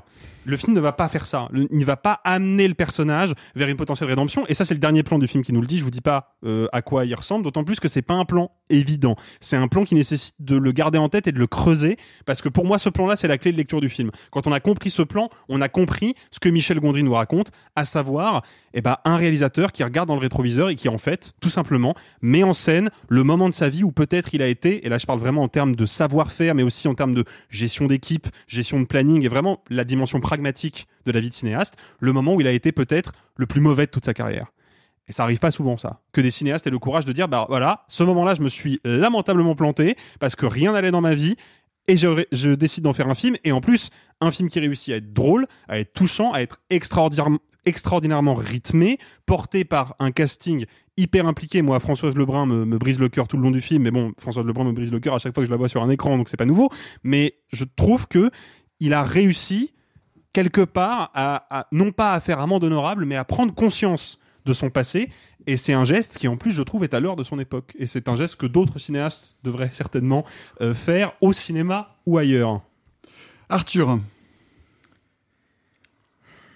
Euh, c'est compliqué parce que quand je vous écoute, je suis à peu près d'accord avec tout ce que vous dites. Moi, ça va être un de mes films préférés de l'année. C'est un film que je trouve très puissant, extrêmement bien écrit, extrêmement courageux, qui a un recul sur lui-même que je trouve euh, plus qu'impressionnant. Mais par contre, je dois vous avouer quelque chose, c'est que vous avez dit des choses avec, lesquelles je suis profondément en désaccord, c'est justement sur cette représentation-là. Euh, c'est pas pour faire euh, la voix de Discord, c'est pas pour voilà, mais juste plus j'y pense et plus il y a un petit point qui me gêne malgré tout. Oui, il a pas fait ça pour s'auto-justifier. Oui, il a pas fait ça pour se rassurer. Il a pas fait ça pour montrer aux autres, euh, bon, t'as vu, j'ai été un connard, mais eh, ça va mieux. C'est pas ça. On est bien d'accord. Et ça se ressent dans son écriture, effectivement. C'est un regard sur la maladie que je pense n'avoir jamais vu. Et raconter de cette manière-là, c'est, hyper fort. Par contre, moi, j'ai quand même un problème avec un personnage qui va faire du mal autour de lui. Pas consciemment, mais en accentuant le trait malgré tout, qu'on va justifier par la maladie, et qui va pouvoir faire du mal aux autres pendant, allez, une heure, une heure quinze de film, avant qu'il y ait des premières conséquences. C'est-à-dire qu'il y a une conséquence par, euh, par les studios où il se fait évincer au début, ça prend 5 minutes, et puis après, tout le passage où il est dans les Cévennes, jusqu'à ce qu'à un moment, l'équipe technique, euh, la monteuse, l'assistante lui dise Bon, là, tu vas trop loin, le quitte. Je suis désolé, hein, c'est un mini spoil, mais voilà. Moi, j'ai quand même face à un personnage qui est horrible, et dont on lui dit Oui, mais c'est normal. Alors, ça- Mais c'est ça qui Bah est oui, mais- intéressant, c'est ça la réalité de la chose. pardon, Si- euh, Sinon, on Arthur, serait, on non, serait mais- dans un conte pour enfants si euh, au premier faux pas, on lui disait ah ça mon gars c'est pas possible C'est pas ce que j'ai dit. C'est pas ce que j'ai dit. C'est pas ce que j'ai dit. Il n'empêche que moi, mon ressenti de spectateur, je l'ai pas revu depuis Cannes. hein, je dois être tout à fait honnête avec vous. Et donc, je vous parle de ce qui me reste du film. Et ce qui me reste du film, c'est plein de scènes de comédie. Ce qui me reste, c'est Pierre Ninet qui va commander un orchestre avec son corps. Et cette scène, je pense que c'est un des trucs les plus fous du film. Il me reste plein de bonnes choses. Mais il me reste aussi ça. Il me reste un homme qui, de par sa maladie, a été toxique et dont le film va te montrer que beaucoup de gens l'ont accepté longtemps. Et moi, quand je vois aussi longtemps que ça une acceptation d'un comportement qui est nocif pour les autres, eh ben j'ai un peu l'impression qu'on dit ouais mais tu vois on l'a un peu laissé faire. Et moi ça me met un peu mal à l'aise. Mais c'est encore une fois là je vous parle même pas d'un point de vue critique, là je vous parle de mon ressenti vraiment personnel parce qu'encore une fois c'est un film que j'adore, c'est un de mes préférés de Gondry, il ira loin dans mon classement, il n'y a pas de souci pour je, je voulais juste apporter parce que je pense qu'il y a des gens qui vont voir le film qui vont ressentir ça pour dire que c'est pas anormal de ressentir ça. Je pense que c'est pas ce qu'il a voulu raconter. Je pense qu'il a pas voulu essayer de, s'excuser ou de faire amende honorable. Mais c'est logique de ressentir ça devant le film. Et, et moi, ça me met un petit peu mal à l'aise quelque part. Enfin, ça, ça traduit qu'il s'est mal comporté avec des gens et c'est pas la maladie qui peut justifier tout sur tous les ponts. Sophie. Non, non, et je, je pense, je pense, ça pour le coup j'ai pas de réponse, hein, mais je, je pense qu'il en a conscience. Mais je pense aussi que euh, il a été, euh, ce qu'il raconte dans le film, euh, il le dit souvent, il y a euh, 70% de lui et 30% de fiction. Euh, je pense que beaucoup de gens l'ont accepté et comme on a comme comme c'est courant d'accepter euh, des aléas de réalisateurs euh, qui sont même pour certains pas malades, hein, juste parce que on, c'est vrai qu'on tolère des choses chez les artistes, parce que c'est le milieu du cinéma ou parce que c'est le milieu artistique. Et je pense pas qu'il ait voulu se défendre de quoi que ce soit, et ça tu l'as bien dit. Hein, mais si t'as envie, euh, ce, ce sentiment-là, je l'ai, je l'ai eu parce que quand on en a discuté à Cannes, on, a- on était tous un peu perplexes par rapport à la fin, par rapport à certaines intrigues. Il y a une intrigue, en effet, que je trouve légèrement un peu trop poussée, qui est l'intrigue amoureuse. bah oui. Mais euh, pour moi, c'est un personnage qui raconte son aveu d'échec. C'est un réalisateur qui avoue un échec. Et la scène de fin, comme l'a dit Alexis, est représentative de quelqu'un qui a fait du mal autour de lui pour quelque chose dont il n'est même pas fier. Mais- Et ça devrait pas être justifié par, euh, par s'il avait été content de son œuvre, euh, bah, au final, tout aurait été racheté. Là, on sait que dans la vie, c'est pas le cas, et on sait aussi que dans le film non plus. Il y a une scène qui montre que c'est pas parce que les gens sont contents de son travail que lui, il l'est. Mais je, je- je crois pour, euh, pour non pas dans le sens d'Arthur, parce que moi non plus je, ne l'ai pas revu, mais moi, j'ai plutôt fait le chemin inverse. C'est-à-dire que souvenez-vous, euh, quand on en parlait à Cannes, je sortais en me disant je sais pas si je sais pas si je suis d'accord avec ce dispositif qui effectivement transfigure d'une maladie mentale et de la toxicité en quelque chose avec lequel finalement on peut s'am- s'amuser et finalement bref on en avait parlé et, j'avais mon sentiment final était plutôt bon et de me dire en fait je trouve ça au contraire comme vous l'avez dit, euh, Alexis euh, et Simon, euh, assez, assez brillant et, et ça montre effectivement le, le- là très clairement un, travail, une intention d'artiste qui est vraiment qui, se- qui se place au-dessus de la mêlée. Enfin parce que avoir, le, avoir la possibilité, le courage, l'ambition de faire ça alors que le- le terrain est absolument miné sans tomber dans les pièges, c'est ça, ça demande quand même une, une- une- une- vraie maîtrise de, de- de son art, de sa narration, puisqu'il faut rappeler que c'est lui qui a écrit ses scénarios, évidemment. Euh, et mais sur, cette- sur ce que tu soulignes, Arthur, qui est qu'effectivement, il faut une heure et quart de film avant que les conséquences de cette toxicité ne soient incarnées. Euh, je, je pense qu'il n'y a tellement pas d'ambiguïté sur le propos du film, sur la façon dont il se regarde lui-même et dont, euh, dont le, dont- le film se termine. Et, et- et- même, moi, je, moi je ce, ce qui me reste du film, c'est cet appartement complètement en désordre. Et donc, euh, de la fin, où, où on a l'impression qu'on revient dans une forme de réalité qui n'est plus du tout sublimée, qui est celle de ce que lui imagine dans son cerveau, mais la réalité de quelqu'un qui est vraiment en train de, de, de, de- perdre complètement pied avec le réel et avec son propre univers à lui, après avoir euh, fait le vide autour de lui. Je trouve qu'on revient à ce que vous disiez, à ce que Sophie disait, c'est un film finalement d'une grande tristesse et en même temps d'une grande clairvoyance. Et ça, je trouve que c'est euh, la geste d'un grand artiste. Bah, je, oui, puis il faut, faut pas oublier. Pour moi, il y a- quand même deux trucs à, vraiment euh, préciser parce que c'est des notions importantes. Et je sais quand on est dans des affaires de ressenti, c'est compliqué. Euh, Moi-même, il m'est arrivé d'avoir des ressentis extrêmement euh, virulents à l'égard d'un film. Je, je être transparent. On a parlé pour des raisons humoristiques souvent de Taxi Driver pendant la saga de l'été. Moi, la première fois que j'ai vu Taxi Driver, je suis sorti énervé de la salle parce que j'avais pas compris la fin. Et je pensais qu'à la fin, Scorsese était presque en train de, de lui-même se poser la question de, ben, finalement, ce personnage, c'est un salaud ou un héros? Et, et je trouvais ce questionnement dégueulasse. Et puis en fait, j'ai revu le film et je me suis rendu compte que j'étais à côté de la plaque. C'est la société qui a du mal à faire la distinction. Scorsese, lui, il l'a fait. Bien sûr. Donc c'est là où tu vois, la mise en scène est Je peux une le dire, bien point sûr. de hein, vue. je l'ai vu vraiment. vous pouvez me poser des questions sur le film. Non. Je, je- je- vous le vous pouvez faire un questionnaire. On le fera pas. Euh, le- la, la mise en scène est une affaire de point de vue. Et déjà, moi, je suis désolé, le Michel Gondry, il y a un truc qu'on peut pas lui retirer dans ce projet-là. C'est une certaine honnêteté intellectuelle. Pourquoi? Parce que le film est raconté du point de vue de Marc. C'est-à-dire qu'à aucun moment, le film ne me dit clairement que tout ce qui se passe dans cette maison, le comportement des gens autour de lui, est authentique. Je suis à travers son point de vue, c'est-à-dire le point de vue d'un mec bipolaire qui a des troubles psychiatriques sévères et qui a arrêté de prendre ses médicaments. Pourquoi il y a une scène au début du film qui me le montre en train de jeter ses médicaments aux toilettes? C'est une manière de me dire, ce personnage-là, il a lâché la rampe et tu vas lâcher la rampe avec lui.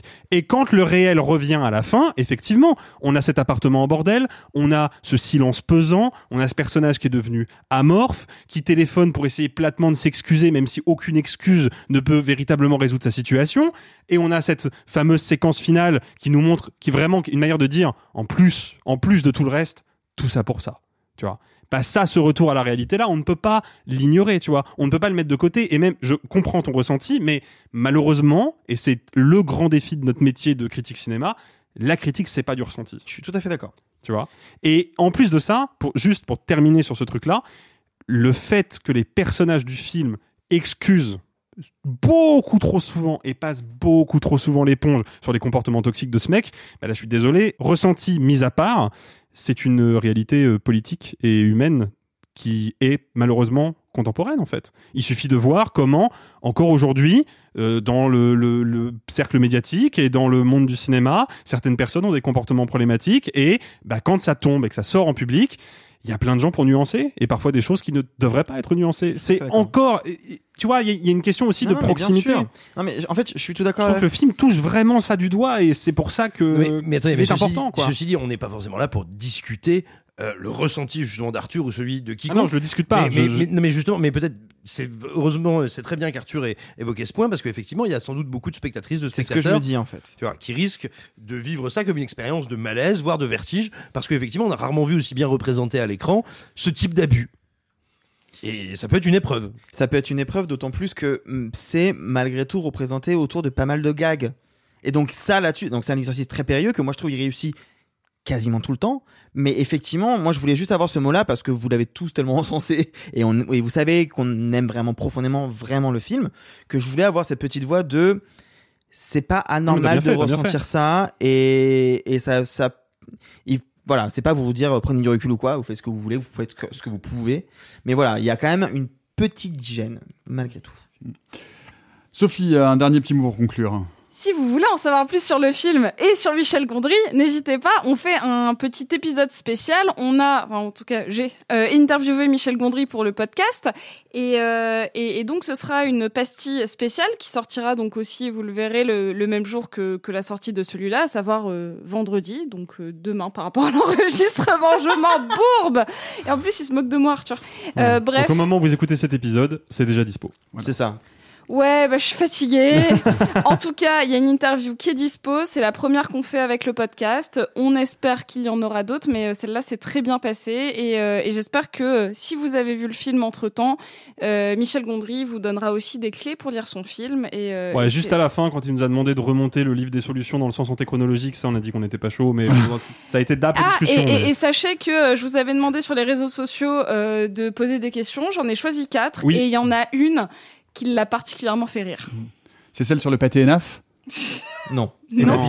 Ça, c'est pour J'ai- Catherine j'ai- Deneuve. Ah oui, ok. J'ai- Non, parce que je, je l'avais faite sous un pseudo pour pas que vous sachiez que c'était moi. Je, je n'ai retenu aucune de tes, de tes questions. Et il y en avait 75, hein, c'était quand même beaucoup. Ouais, mais j'a- mais mais il y avait 75 noms. Jean- Jean-Michel 1, Jean-Michel 2, Jean-Michel 3, c'était moi, tu t'avais reconnu Bah oui. Ah putain. Bah, une fois qu'on a grillé le premier.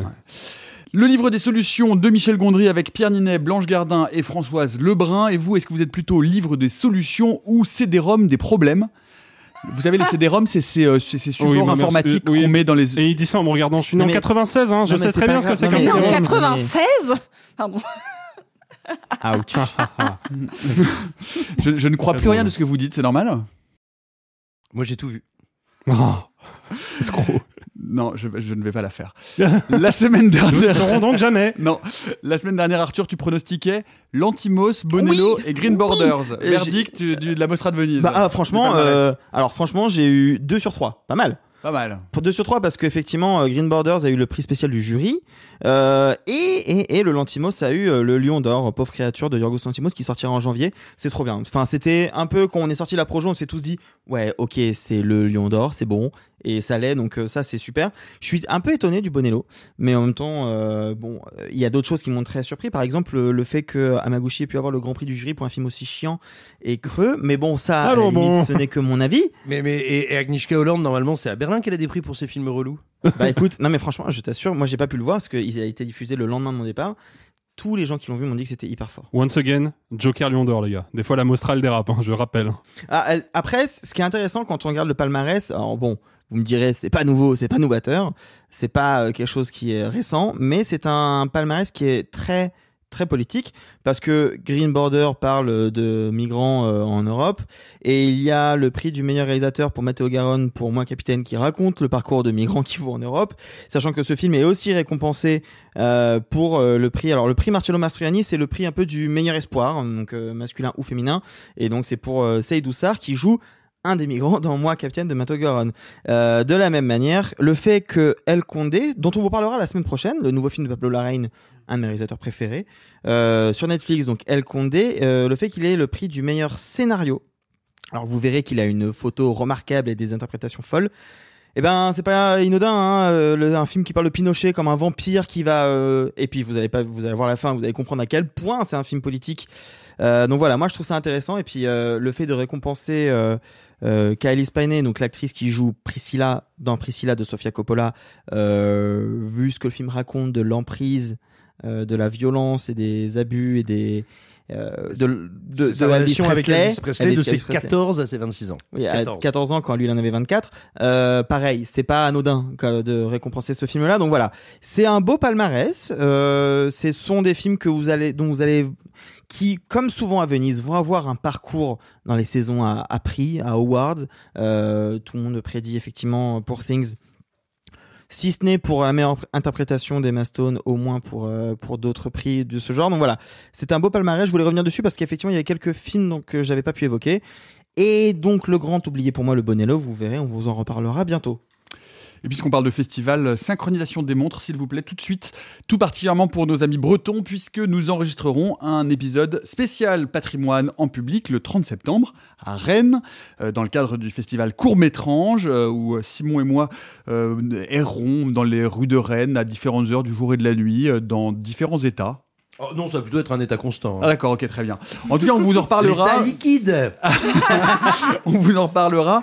Euh, mais euh, notez dans vos euh, petits carnets euh, le 30 septembre, si vous êtes dans la euh, région rennaise, venez nous retrouver. On sera ravis de vous rencontrer en vrai, en chair et en os. Euh, et puis, euh, et puis, et puis, et puis, en- toujours en actu, un mot sur la sélection des films français pour représenter notre fière nation aux Oscars, Simon Cocorico. Un mot, chouette. Non, alors, c'est, c'est une- donc on- cinq films sont présélectionnés euh, afin que l'un d'entre eux concourt, euh, concourt à concourir aux Oscars, hein, parce que quand bien même le, le- le comité qui va qui n'en désignera qu'un euh, bah, en désignerait un, il sera, le film sera lui toujours pas assuré d'être aux Oscars. hein. On est vraiment dans les présélections d'une de. d'une clarté cette Ouais, explication. Le CNC, c'est ça. c'est le limpide. CNC, non mais je vais faire plus court. Le CNC choisit 5 films, puis un. Le 1 va parmi euh, tous les pays du monde entier, et après les Oscars en choisissent 15, dont peut-être la France, peut-être pas. Voilà. Puis ensuite 5, dont la France ou peut-être pas. Voilà, en fait, c'est le- plus clair. le- C'est beaucoup plus clair, mais c'est vraiment mon préf, Arthur, c'est normal. Merci mon ami. Euh, donc tout simplement, parmi ces films, on trouve Anatomie d'une chute, sans surprise, de Justine Trier, qui arrive avec sa grosse palme d'or. Ça sort bientôt, ça ou pas? Euh, ouais. Ok. Un Goutte d'or de Clément Cogitor, euh, La Passion de Dodin Bouffant de Tranan Hung, Qui euh, lui vraiment sort bientôt. oui, en plus en novembre. On vous en reparlera. Euh, le règne animal qui sort bientôt aussi, qui est de Thomas Caillet, et Sur les chemins noirs de Denis Imbert qui est sorti il y a, longtemps et qui est très mauvais. Euh, Et, et toi, tu sors bientôt? Oh bah je sors, je... enfin non, oula non non non. Non, non, le non, petit oiseau va sortir de la maison. Alors, Et, Ah, il rentrait, et il rentrait très vite. Focus, Simon, focus. Bref, non, c'est une liste intéressante parce que elle, elle témoigne quand même un petit peu de la, de la variété et de la, et de la vitalité euh, du cinéma hexagonal parce que euh, si on regarde bien, euh, on a donc une comédie fantastique extrêmement ambitieuse, Le règne animal. Euh, on a, euh, franchement, on, on a le, le Fast and Furious du cholestérol, La passion de Dodin Bouffant. Euh, on a, on, on- on a une, une plongée quasi mystique dans un, dans un des quartiers les plus sous-représentés ou mal représentés de Paris, Goutte d'Or. On a un immense polar thriller et on va dire enquête existentielle euh, primé euh, primé justement d'une palme d'or et on a un vieux film d'extrême droite euh, sur les chemins noirs. Bon, non mais ce que ce que je veux dire en plus sans déconner, c'est que c'est un panorama qui est assez beau, assez intéressant. Il faut, il faut noter quand même que ces dernières années, le CNC n'a pas toujours été très stratège ou de très bonne foi Mm. en ne choisissant pas, euh, bah, notamment des films français qui avaient été honorés à Cannes, voire qui avaient eu la Palme d'Or. Euh, on va donc voir si euh, Anatomie d'une chute de Justine Trier fait les frais de ce genre, on va dire, de petites frictions et bisbis politiques. Ça me paraît étonnant en réalité parce que le film est une palme d'or française doublée de ce qui s'annonce comme un très gros succès populaire.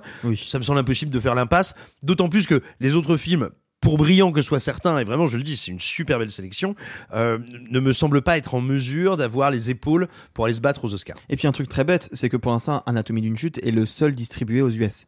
Par Néon, euh, qui est déjà le- qui est un grand distributeur aux États-Unis de films indépendants. Donc pour l'instant, c'est vraiment celui qui est le mieux parti pour pouvoir Ah. faire une vraie course aux Oscars. À mon avis, les deux seuls, si on doit déjà réduire la liste, et pourtant il y en a que j'aime, ça va se jouer entre euh, Dodin Bouffant, euh, qui a eu aussi un prix à Cannes, hein, faut pas Oui, l'oublier, en hein, scène. prix de la Prix mise en scène, et Anatomie d'une chute, même si, euh, en effet, je suis d'accord avec toi, Arthur, hein, c'est Anatomie d'une Oui, chute euh, sûr, qui, va y aller, c'est une palme d'or, euh, voilà. Et c'est- intéressant parce que pour, euh, pour compléter ou pour ajouter ma, ma petite pierre au débat que vous aviez la semaine dernière sur euh, l'excellent mois d'août euh, dans la, de, de fréquentation de salles de cinéma, j'avais vu euh, euh, des chiffres comparatifs d'une étude qui montre que le cinéma français surperforme par rapport au cinéma américain. Tu le disais un peu Simon, mais vraiment c'est très très net, c'est-à-dire que le, euh, cinéma américain ne revient pas et même légèrement en baisse, contrairement à l'effet Mission Barbenheimer. Et en termes d'entrée, il, vraiment Ouais. il, a, il, il se tasse légèrement, alors que le cinéma français a pris une part beaucoup plus importante Bah, je et revient très nettement au-dessus. Je crois que de Barbie part, Oppenheimer euh, confirment un truc qui, en vrai, qui se jouait déjà depuis un petit moment, c'est que déjà, il y a assez peu de films et par extension de réalisateurs américains qui sont à peu près sûrs, dès qu'ils déboulent quelque part, de faire un énorme succès. Nolan est peut-être le dernier à avoir encore cette assise vraiment euh, solide. Et surtout, les gros succès euh, inattendus euh, du cinéma américain, je mets de côté évidemment euh, les films de super-héros et tout, même, même là de ce côté ça commence à se casser un peu la gueule, c'est de plus en plus des épiphénomènes. Alors que bah, le cinéma français qui va pas toujours très bien, mine de rien, quand il y a des succès, en général, il y a une vague, il y a un effet euh, de groupe, quoi. Mais- et je pense qu'il faut attendre un peu au tournant. euh, ouais. bien, hein, euh. Mais il faut attendre un peu au tournant, par exemple, un film comme Le Procès Goldman, qui je pense peut, euh, Ça, peut rentrer les spectateurs. revoir, hein. là, je revois les bandes, je revois la bande annonce, ça et le règne animal, je revois les bandes annonces en ce moment là quand je vais en salle et c'est vraiment deux films Ouais. que je- que j'ai hyper pour le coup très très envie de revoir l'un comme l'autre pour des raisons différentes. Eh ben, j'ai une micro-anecdote sur ce sujet-là, avant de donner la parole à Simon pour conclure ce débat.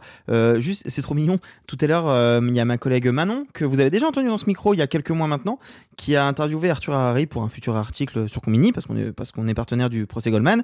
Et à la fin, elle lui a dit, euh, et puis quand même, je voulais vous dire, c'est rare, euh, Manon lui a dit vraiment, c'est la première fois qu'un film comme Anatomie d'une chute, en l'occurrence, enfin, on m'en parle autant. C'est-à-dire que ma, mère, ma sœur, des amis, des gens qui vont pas voir des, films, ma ma coloc, et Harari lui a dit, non mais je ne comprends pas ce qui se passe. Tout le monde m'en parle, c'est, c'est un, c'est un truc qu'il n'avait pas vu post-Palme d'Or. C'est-à-dire qu'ils se sont dit à Palme d'Or, ouais, ça va être un vrai moteur. Non, non, c'est là, au-delà, ce qui se passe, ils ne le comprennent pas. Ah mais quand on avait reçu Justine Trier au cercle, moi elle était extrêmement angoissée par la date de sortie et je, je alors j'étais pas tout seul à lui dire, mais je pense qu'avec Philippe Rouillon on était les deux à lui dire non non vous allez taper minimum le million. Elle nous regardait l'air de dire non mais les gars si vous voulez un rôle de stagiaire sur le prochain, vous pouvez vous y prendre autrement quoi. Et on était là non non c'est évident c'est écrit c'est mécanique et, euh, et eux étaient, étaient pas confiants du tout. hein. Du nouveau pour nos amis d'outre-Québec, la Batavia. Life is full of what ifs. Some awesome, like what if AI could fold your laundry? And some, well, less awesome, like what if you have unexpected medical costs? United Healthcare can help get you covered with Health Protector Guard fixed indemnity insurance plans. They supplement your primary plan to help you manage out of pocket costs. No deductibles, no enrollment periods, and especially no more what ifs. Visit uh1.com to find the Health Protector Guard plan for you.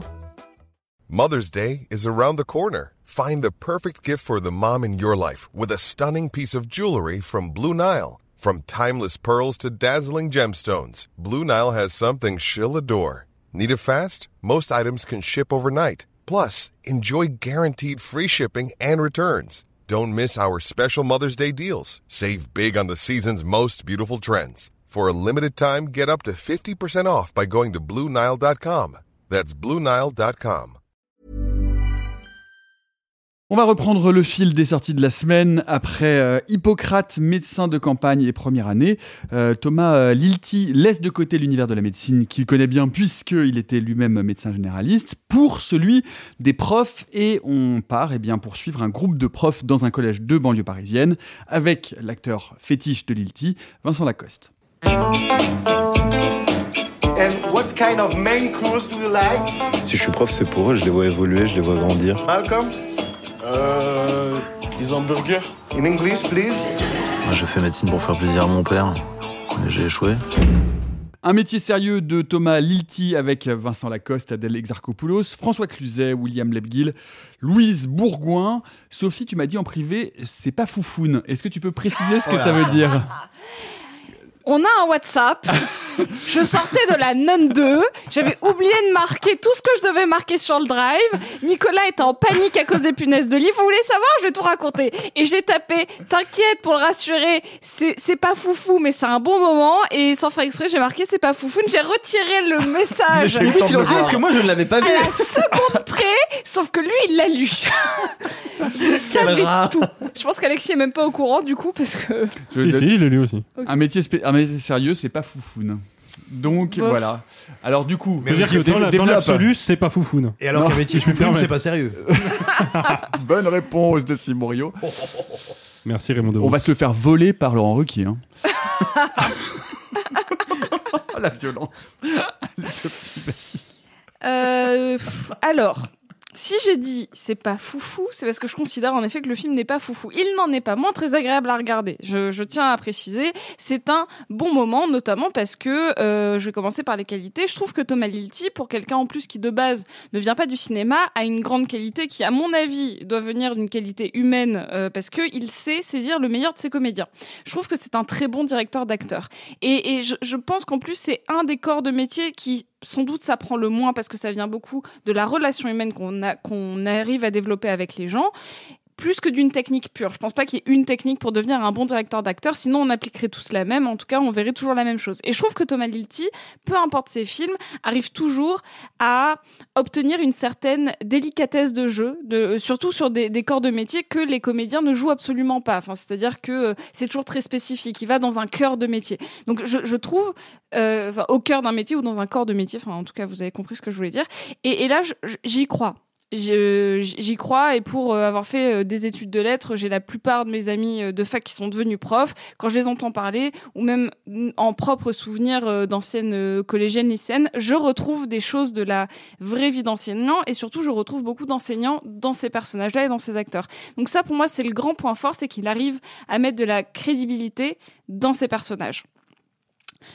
Le souci, pour moi, c'est euh, quelque chose qui est propre à l'écriture avant tout, parce que j'attends jamais d'un Thomas Lilti qu'il y ait des qualités euh, esthétiques marquées et fortes. Je trouve qu'il a une caméra entre euh, euh, le réel et le téléfilm, qui mais, mais de, de qualité et de luxe, hein, mais je trouve qu'il ne fait jamais un, un effort particulier pour avoir une, une image ou des plans très signifiants. Je trouve qu'il a juste une, une image du réel très agréable.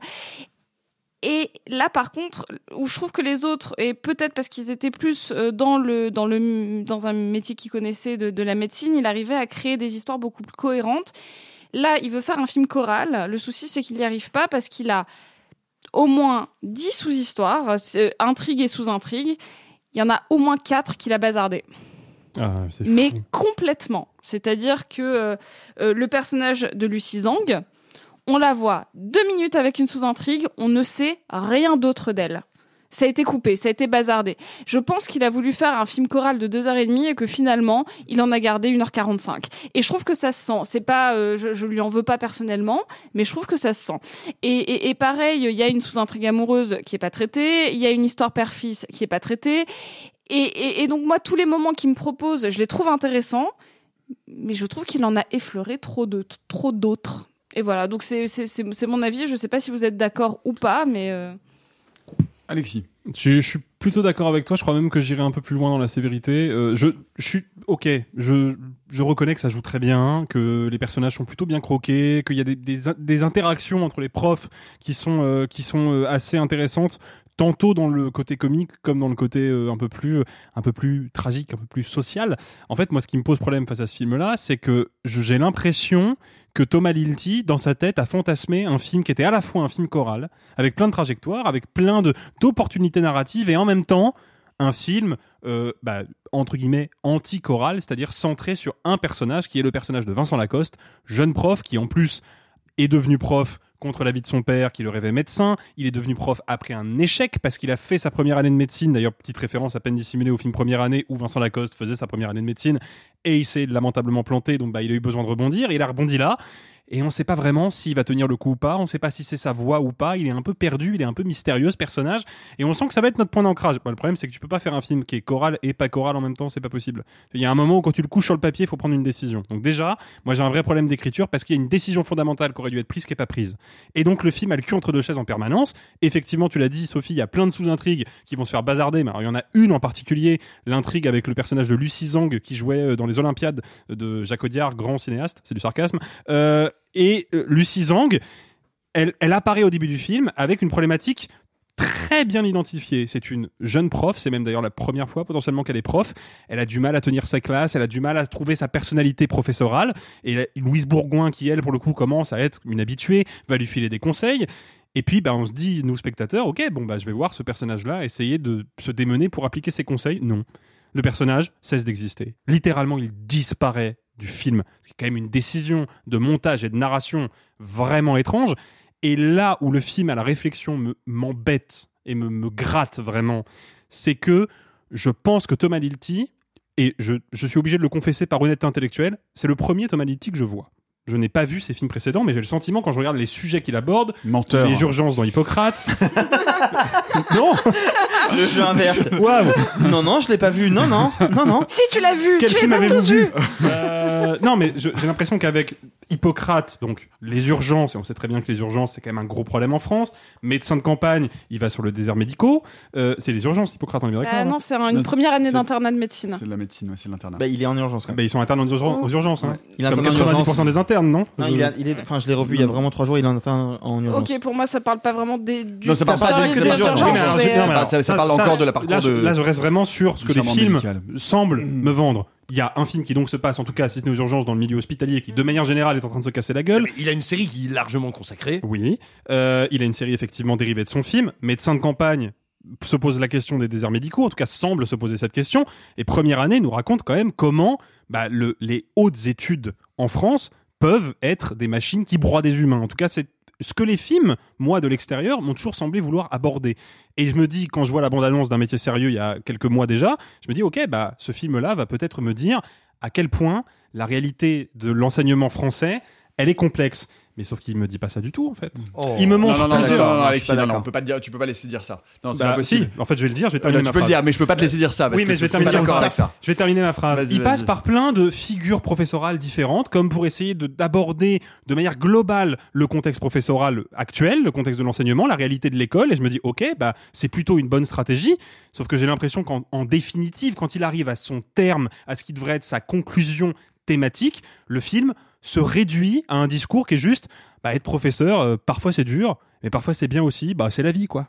J'ai l'impression qu'en fait le film avait un vrai projet politique qu'il a laissé tomber en cours de route. je suis pas du tout Et en plus esthétiquement, je peux pas dire que ce soit euh, le genre de film qui me qui m'intéresse quoi. Je trouve ça très très plat quand même. Euh, je, mais je- alors, je, je, je suis pas, je suis pas d'accord avec toi. Euh, Pour reprendre, euh, le film, c'est pas foufoune. J'y allais, j'y allais vraiment. C'est pas, c'est pas ma cam. hein. Enfin, pareil, c'est pas ma cam. C'est pas, c'est pas le cinéma qui me fait grimper au rideau. Et j'y allais un peu comme la vache au taureau, hein, c'est-à-dire à reculons.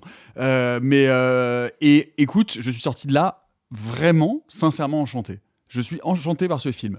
Il a tous les défauts. Vous avez absolument raison. Il y a un problème. Il y a un problème sur ce film choral et il y a un problème avec des, des fils qu'on perd. Mais il y a aussi beaucoup de films qu'on, il y a aussi beaucoup de fils qu'on garde. Et il y a aussi des fils qui sont traités de manière effectivement asymétrique. Mais parfois, il suffit d'une scène, il suffit d'un moment, il suffit d'un instant. Par exemple, le fils de François Cluzet qu'on voit à peine, qui est quasiment hors champ. Et bien, c'est, et ben, d'un seul coup, c'est des, des petits moments où il reconstitue, il, re- il renoue des fils d'humanité sur ces euh, personnes, sur ces professeurs qui sont confrontés en permanence à un système défaillant, à un système qui les maltraite, à un système dans lequel ils doivent trouver eux- eux-mêmes leur voie. Et moi, c'est un film qui politiquement m'a fait du bien. C'est un film qui me fait du bien politiquement de dire qu'aujourd'hui, l'éducation nationale étant ce qu'elle est, on est sur un film qui n'est pas, euh, qui n'est pas un manifeste, qui n'est pas un tract politique, mais qui a pour ambition, très justement, Lilti- bon comme Lilti l'avait fait euh, dans Hippocrate, euh, j'ai pas vu un médecin de campagne, mais dans Hippocrate, il le faisait déjà très bien. Effectivement, autre chose extrêmement plaisante. C'est un remarquable directeur d'acteur. Et quand on voit, par exemple, le Lilti, quand on voit Je verrai toujours vos visages, je me dis d'un seul coup, tiens, est-ce que le cinéma français recommencerait à bien diriger ses comédiens et à être capable de produire des films choraux et des films politiques qui, d'un seul coup, nous donnent une vision de l'état actuel de notre société, tout en, tout en nous proposant du récit, tout en nous proposant des personnages singuliers, sans tomber dans des clichés. Moi, je suis désolé, la scène du conseil de discipline, je me suis effondré en larmes. Moi aussi. En Oh, moi larmes. aussi, my God. Ça m'a bouleversé. Et je sors de là, je dirais, je vais pas te dire, et je vais pas te dire que c'est un grand film, mais aujourd'hui, proposer ce type de cinéma-là, qui est un cinéma, à mon avis, qui peut tout à fait marcher, qui est un cinéma populaire, et qui rend compte d'une réalité sociale de manière assez fine, avec des personnages quand même vraiment plutôt soignés, auxquels tu t'attaches, et auxquels, effectivement, tu te dis, tu as certainement raison en disant prof c'est dur mais enfin en même temps ils se tiennent ils, ils se- ils se- ils se tiennent les coudes. Mais heureusement qu'ils se tiennent les coudes quand tu vois l'état euh, d'effondrement du système et du système scolaire qui est représenté dans ce film. Moi je suis désolé je sors de là je me dis c'est un film qui, qui- que je suis heureux d'avoir vu et je suis content que ce film existe et je trouve que c'est voilà c'est du- bon cinéma français. Euh, c'est pas du grand cinéma mais c'est du bon cinéma et c'est un film euh, voilà un- qui qui m'a surpris vraiment C'est pour ça que j'ai dit c'est pas foufou, mais tu vas passer un bon moment. Ah bah euh, enfin euh, oui, c'est- ça, je- Arthur. Oui. Je n'ai rien dit. Euh, non, moi j'irai plus loin que toi. Euh, Moi, c'est un film qui m'a qui m'a vraiment vraiment beaucoup touché pour plusieurs raisons. Déjà, euh, moi je trouve que c'est un meilleur film qu'Hippocrate. Euh, Hippocrate que j'ai découvert il y a quelques jours, en fait, je trouve qu'Hippocrate est beaucoup moins étrangement moins subtil et tu sens que c'est un sujet qui lui tient beaucoup trop à cœur. Là, vu que c'est pas son sujet de prime abord euh, et, et qu'il a dû le découvrir sur le tard, euh, je trouve qu'il a une distance qui moi me touche beaucoup et surtout, je vous parlais d'un point de vue purement personnel, désolé, ça va être l'épisode ressenti pour moi, mais ma mère est prof. Ma mère est prof, donc c'est bête, mais moi j'ai vu les soirées chez moi où ma mère amenait ses collègues et où chacun racontait un peu de sa vie et chacun j'avais la bribe de son collègue Fabrice et j'avais la bribe de enfin et donc ça je l'ai reconnu. Et toutes les problématiques énoncées ici sur le manque de moyens euh, le fait que le principal ne les écoute pas euh, comment tu fais quand t'as une classe difficile comment tu fais quand à côté de ça t'as des problèmes aussi avec tes propres enfants mais que tu dois gérer les enfants des autres euh, les parents d'élèves tout ça c'est des trucs que je reconnais et que je trouve d'un réalisme fou. Et fou et d'autant plus fou que alors c'est marrant j'étais en colloque pendant 5 ans avec un, un jeune prof qui avant d'avoir le CAPES a été prof remplaçant comme le personnage de Vincent Lacoste et ce que vit Vincent Lacoste c'était exactement ça et donc moi je suis face à un film qui je suis tout à fait d'accord pas avec ce qu'a dit euh, Nico c'est vrai t'as raison Alexis il y a des fils qui se perdent. Euh, le personnage de Lucy Zhang, moi je trouve qu'il y a aussi le, les personnages des profs de sport qui est un peu Mais oui non seulement facultatif, mais en plus il y a une scène sur la plage à Biarritz que moi je trouve vraiment too much. Oui ou inutile bon. Ouais, il y a, moi, il y a le personnage de Louise Bourgoin que je trouve incroyable dans le film en termes, elle, en termes de pure interprétation. Je trouve qu'il y a une caractérisation avec son fils qui est too much et j'y crois pas trop parce que je trouve que c'est trop marqué. Mais bon, bref. Moi, ce que je vois à l'écran, je sais que c'est une forme de réalité et, et, et c'est pas, pas politique. C'est pas vrai. C'est pas vrai parce que raconter ce, ça, raconter ça, je vais dire un truc tout bête. Moi, j'ai conseillé ma mère d'aller voir le film, alors que elle sait, je sais qu'elle déteste ce genre de film, parce qu'à chaque fois, elle va voir euh, des élèves très en difficulté, qui sont méchants, euh, les quartiers populaires, les machins. Là, c'est un film sur les profs. C'est con, mais en vrai, je sais que ma mère, il y en a pas souvent des films sur les profs, sur le ressenti des profs, sur la vie de profs. Et ça, je sais que ma mère, ça va la toucher profondément. Et en ça, moi, je trouve qu'il y a une vraie belle écriture. Oui, c'est C'est des trajectoires qui sont pas des trajectoires caricaturales. C'est-à-dire que tu Bah. te retrouves pas face à des petits monstres. C'est-à-dire qu'en fait, tu les élèves Oui, de la, la- Ah ouais, de la part des élèves, mais même, enfin, je veux dire même, par exemple, le, pro- le, pro- le personnage du proviseur est quand même relativement ambigu parce que il est, il est absent et dysfonctionnel, mais en même temps, il est aussi là, il fait partie de l'équipe pédagogique. Enfin, je, je- je trouve qu'il y a, il y a quand même une palette et un panorama de personnages euh, qui, est, qui, qui tombe jamais dans la facilité, en fait. Il y a juste un vrai souci avec le directeur. Sa Sa coupe de cheveux. Mais pour moi, c'est du réalisme. hein, mais- Oui, bah, ça, c'est vrai. Simon. Oui, oui, mais moi, moi j'ai connu un, un principal adjoint au collège qui avait à peu près la même coiffure et des cravates en plastique. Je Ça crois- existe? Euh, Ça existait. Euh, euh, non, alors moi je, je trouve le film plutôt remarquable, quand bien même euh, j'y- vois tous les défauts qui ont, qui ont été cités, à part la mise en scène, j'y reviendrai, mais sur les, on va dire les, les petites carences narratives et les problèmes de dramaturgie. Et d'ailleurs, je suis euh, tout à fait d'accord avec ceux qu'a qu'a souligné Arthur. Néanmoins, il y a plusieurs choses que je trouve absolument notables dans le film et même importantes. Euh, déjà la première, en gros, il y a, y a, on va dire, il y a trois sous-catégories du film de du film d'école. Pourquoi est-ce qu'on fait autant de films euh, d'école déjà? Parce que quel que soit le pays dans lequel vous êtes, quel que soit votre âge, votre sexe, votre genre, euh, vos idées politiques, vous avez été à l'école. Vous irez. Donc, c'est un sujet qui a un potentiel de public énorme. C'est pour ça qu'on a d'un côté bah, les grosses comédies débiles. Pourquoi Les pas profs. Oui, voilà. Les sous-doués Oui, les sous-doués, les profs, voilà, les, les comédies régressives, dirons-nous.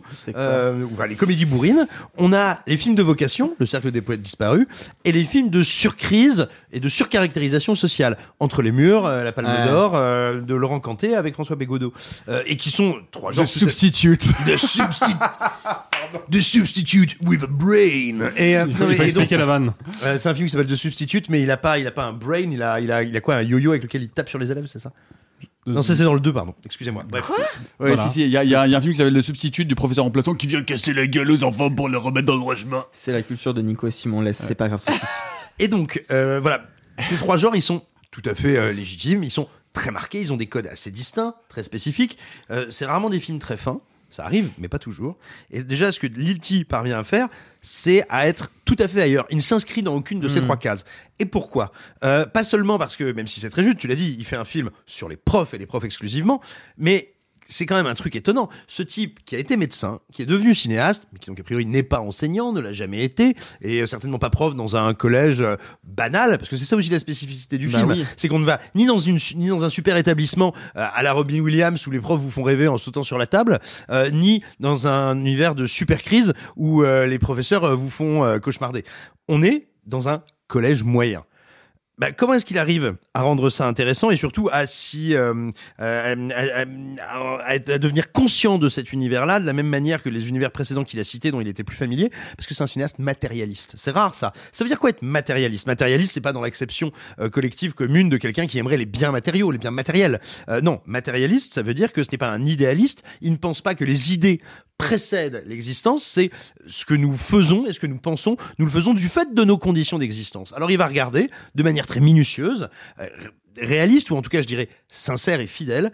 Comment ça vit un prof aujourd'hui et pourquoi ça souffre Hmm. Et donc, c'est des trucs très matériels. C'est combien de temps il faut pour aller enseigner. C'est Mm. combien on a d'élèves. C'est qu'est-ce qu'on mange à la cantine. Et alors, ça l'amène à ce qui est un des problèmes du film, mais qui est une question passionnante de cinéma, d'écriture et de montage. Et je trouve que le plus souvent, il s'en sort bien, même si ça lui pose des problèmes. Il est face à un défi énorme avec ce film-là. C'est qu'il est face à un film, enfin, ou plutôt un sujet, qui lui demande de faire à la fois un film choral et à la fois un film de bande. Ça a l'air d'être pareil, ça n'est pas du tout pareil. Un film choral, c'est une, c'est Magnolia, c'est une galaxie de personnages qui vont éventuellement se croiser ou se retrouver, mais qui sont autonomes les uns des autres. Un film de bande, bah, comme comme ça, comme son nom l'indique, c'est un groupe, un- une bande. Ah ouais, genre les petits mouchoirs. Oui, par Les exactement. Breakfast Club, qui est aussi un film d'école. Oui, voilà, mais, mais, mais, mais pourquoi c'est compliqué de faire à la fois un film de bande et un film de gros et un film choral? Parce que c'est très, parce qu'en gros, bah, tes personnages, ils sont, si j'ose dire, ils sont dans un film de bande quand ils sont dans la salle des profs et quand ils sont dans le, euh, mon dieu, dans, euh, réfectoire. dans le réfectoire. Et puis ils sont totalement séparés quand ils sont devant leurs élèves. Donc c'est très compliqué d'écrire un récit où tu arrives à les connecter, à les rééloigner, à les remettre ensemble. Je trouve qu'ils se tirent pas trop mal de ce défi-là, tout en calant en toute discrétion, avec beaucoup d'humilité, mais de vrais morceaux de cinéma. Le, le- le conseil de discipline, c'est euh, comment dire, c'est quand même un, tout un truc en plan séquence qui a pas mal de gueule, Mm. je trouve. Et puis enfin, il réussit un autre truc, c'est à représenter, et pas de manière théorique, de manière très concrète, très incarnée, ce qui à mon sens est un des grands problèmes euh, en France de notre époque, du fonctionnement politique et institutionnel de la France, c'est que nous sommes dans un système qui, euh, merci à ceux qui nous ont précédés, est encore un système où il y a beaucoup de collectifs et de communs, mais qu'on est en train de pervertir en faisant en sorte que régulièrement ce collectif désigne des coupables individuels. C'est tout l'enjeu, c'est tout l'enjeu euh, non seulement du conseil de discipline, mais de ce qui précède aussi, quand l'institution, à savoir le proviseur, dit au professeur choisissez. C'est vous maintenant. L'institution vous lâche, choisis. Où est-ce qu'on va? Conseil de discipline? Petite note sur le carnet? Ou Balek? C'est-à-dire comment on pervertit le commun en mettant des trous dans la raquette. Et ça, c'est une source de violence, c'est une source de douleur. Et donc, je trouve que le film, politiquement, est, extrêmement précis et intelligent. Je trouve qu'il traduit tout ce qu'il a à dire en discours de cinéma, quand bien même c'est un cinéma qui se veut très humble, et c'est pas anodin. Alors ouais, il y a plein de, il y a plein de fils qui sont mal dé- dé- dé- détourés, détirés. Il y a des séquences un peu inutiles. Je suis d'accord que le surf, bah déjà c'est du surf, c'est nul. Et en plus, euh, c'est pas une scène qui sert à grand chose. Mais voilà, il y a plein comme ça de petit problème. Je trouve qu'il y a d'immenses joliesses, il y a beaucoup d'intelligence. Et enfin, c'est un film, je veux dire, moi j'ai 37 ans, ce qui veut dire que depuis que je suis né, j'entends dans tous les médias, y compris une partie des médias de gauche, euh, dans les médias du service public, euh, des journalistes, des éditocrates et la quasi-intégralité de la classe politique nous expliquer que les professeurs sont des fonctionnaires qui ont beaucoup de chance, qui sont pas des notables mais pas loin et qui en plus sont d'énormes branleurs. Bon, eh ben non, c'est pas vrai. Et justement, faire un film où on n'est pas dans un super collège ou dans un collège des enfers, mais une certaine idée du collège moyen finalement, pour dire, mais vous savez quoi? Même là, les gens souffrent. Cet endroit qui devrait être normal et moyen, il n'est plus normal et moyen. Il y a des gens qui certes se tirent, se tirent, euh, se tirent- se tirent les coudes, se tiennent les coudes, euh, s'entraident et, et arrivent à maintenir une illusion de collectif. Mais ces gens sont tous en souffrance. Et ça, je trouve que c'est très fort et bienvenu. Bon, on applaudit à Simon. Non, Non, non, mais c'était- très c'est pertinent extrêmement et bien formalisé. Je, je, je, je suis d'accord à 100%. Je plus, plus, plus. Euh, Alexis, tu voulais. Sophie, tu voulais dire un truc d'abord Sophie Ouais, moi j'ai une anecdote sur Thomas Lilti et euh, je, je suis, je suis contente de pouvoir la, la dire là pour, pour Il a dire. trois couilles. Mais comment je le saurais? Est-ce que. Lilti, ça veut dire Ouais. trois couilles en araméen? C'est vrai que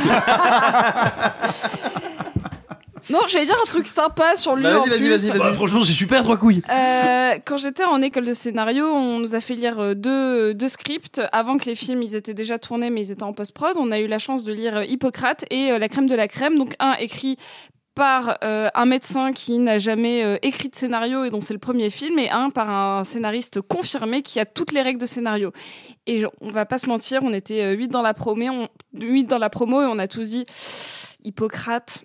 C'est, je, je suis, on n'est pas sûr que ça donne un bon film parce que bah les règles de scénario elles sont pareilles, elles sont- vraiment c'était pas ça. Et c'était, ag- c'était pas agréable à lire. Alors que la crème de la crème, c'était euh, toutes les répliques étaient parfaites. C'est, on, on pensait vraiment que ça allait être un putain de film. Puis on voit les films et longtemps après on n'est plus en école de ciné. Et je me souviens de ce moment où on se dit.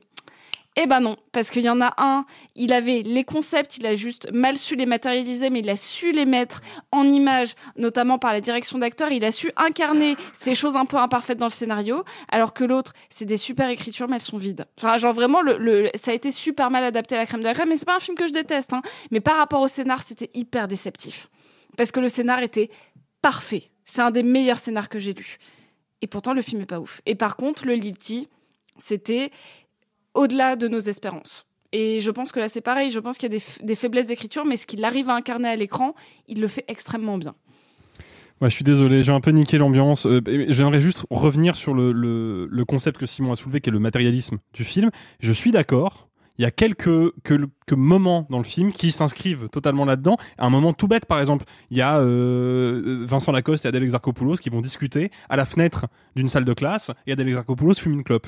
Bah ça, pour le coup, ça donne, ça donne une, une matière vraiment à leur vie de professeur. C'est-à-dire que bah, même eux, des fois, ils ont besoin d'enfreindre les règles. Tu vois. Si un élève se mettait à fumer une clope dans la salle, évidemment qu'il le jetterait dehors, tu vois.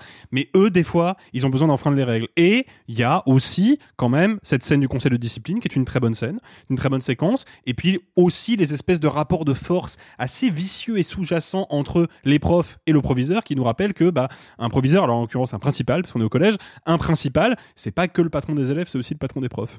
Et ça, c'est quelque chose qu'on tend à oublier, surtout quand on a été, comme moi, juste élève et jamais enseignant.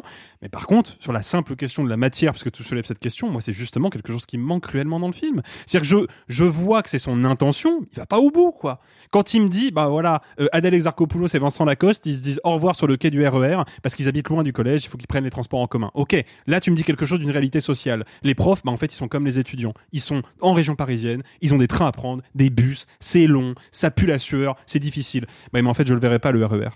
Le film le mentionne, mais il me le montre pas. Quand Bah, il, te, cette il te- scène- il te le montre un petit peu, et puis ensuite il y a non, la il fait, un plan, il fait un plan de transition de 30 secondes non, non, sur Vincent Lacoste non, tout parce seul qu'il dans le il RER. discute avec un autre prof qui est en train de le voir regarder des vidéos C'est ce que je dis. C'est un- c'est une séquence de transition de 2-3 minutes. C'est pas l'expérience des transports en commun. Tu prends pas le RER pour 2 minutes. Ça n'existe pas, ça. T'es t'es piqué là. Mais je suis pas piqué. Non, je suis pas piqué. Si on va. Simon a posé un concept, j'essaie d'aller dans ce concept-là et expliquer pourquoi, selon moi, ça fonctionne pas. C'est pas être piqué, c'est essayer d'analyser le truc.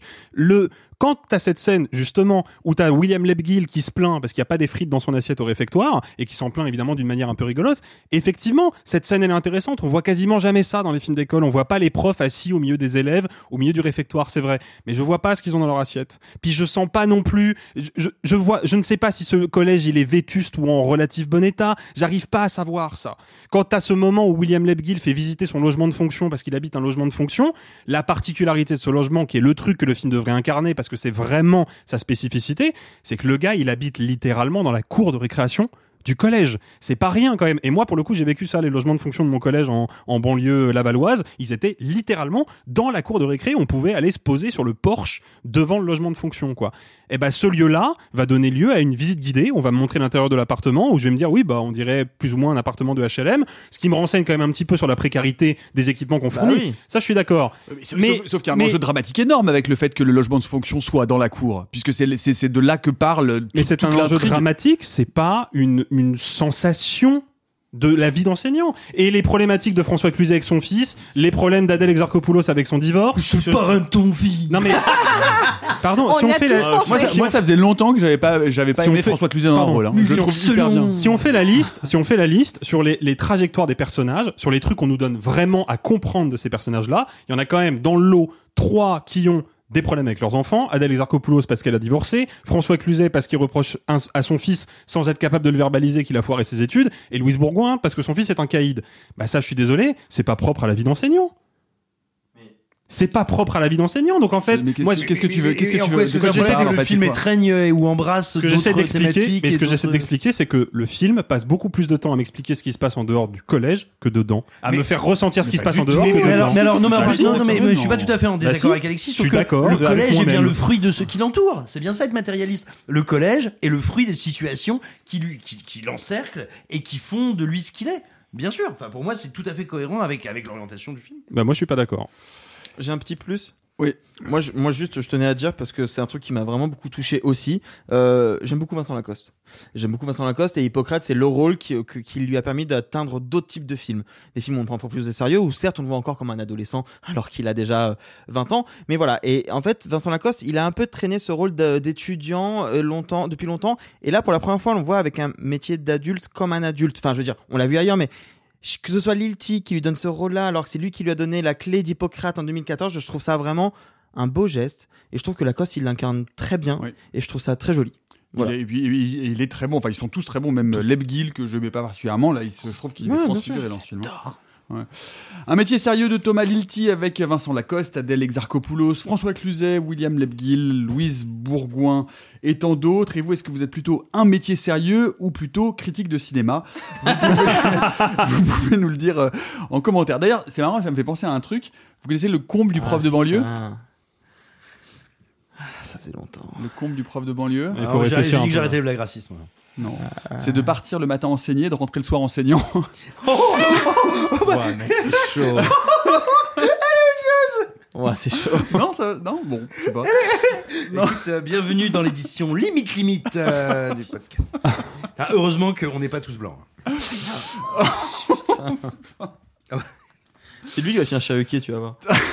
non, moi je vais finir chez Pascal Pro. Chez Hanouna. Euh, je, pense que c'était aussi euh, important et intéressant de, dire un mot sur euh, quelque chose qui euh, nous concerne au premier chef et qui vous concerne vous aussi qui allez en cinéma, surtout dans les grandes agglomérations. C'est le problème des punaises de lit. C'est vrai que vous en avez certainement entendu parler. Il y a eu un certain nombre de problèmes et de scandales qui ont éclaté cet été à Paris, notamment à l'UGT, à l'UGC Cinécité Bercy, mais on en a parlé aussi pour les Halles, on en a parlé pour d'autres cinémas comme le MK de Beaubourg ou le MK de Bibliothèque. Et donc, du coup, bah, effectivement, comme on va au cinéma plusieurs fois par semaine, on est un peu inquiet parce que euh, vous n'êtes pas sans savoir que euh, ramener des punaises de lit chez soi, euh, c'est quand même un vrai, une vraie galère. Euh, Ça peut coûter très cher et c'est, euh, ça peut mm, provoquer un certain nombre de traumatismes psychologiques assez, euh, assez importants.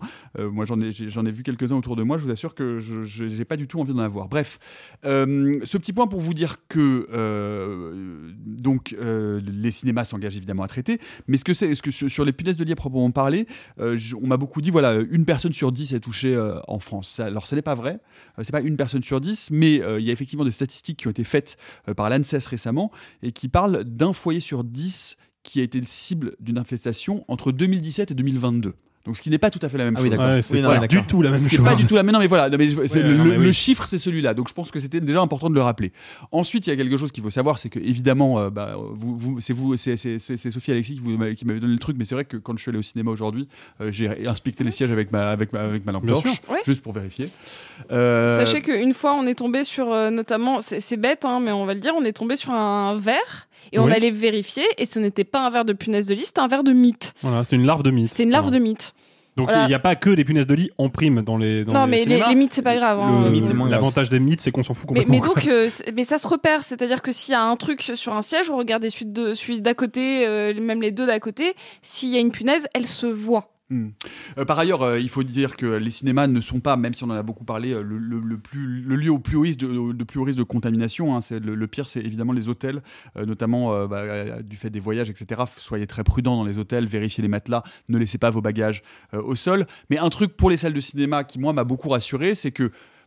Si vous vous faites piquer, évidemment, c'est très chiant. Mais si vous faites piquer, il y a une solution très simple pour ne pas ramener de punaise de lit chez soi. C'est d'arriver chez soi, d'enlever toutes ses affaires sur euh, le, le- le palier de la porte. Vous- les, les punaises de lit ne, ne restent pas sur le corps. C'est-à-dire que Voilà. si elles vous ont mordu, elles peuvent se loger dans vos poches, dans vos chaussettes, dans vos baskets, etc. Donc vous laissez tout sur le pas de la porte.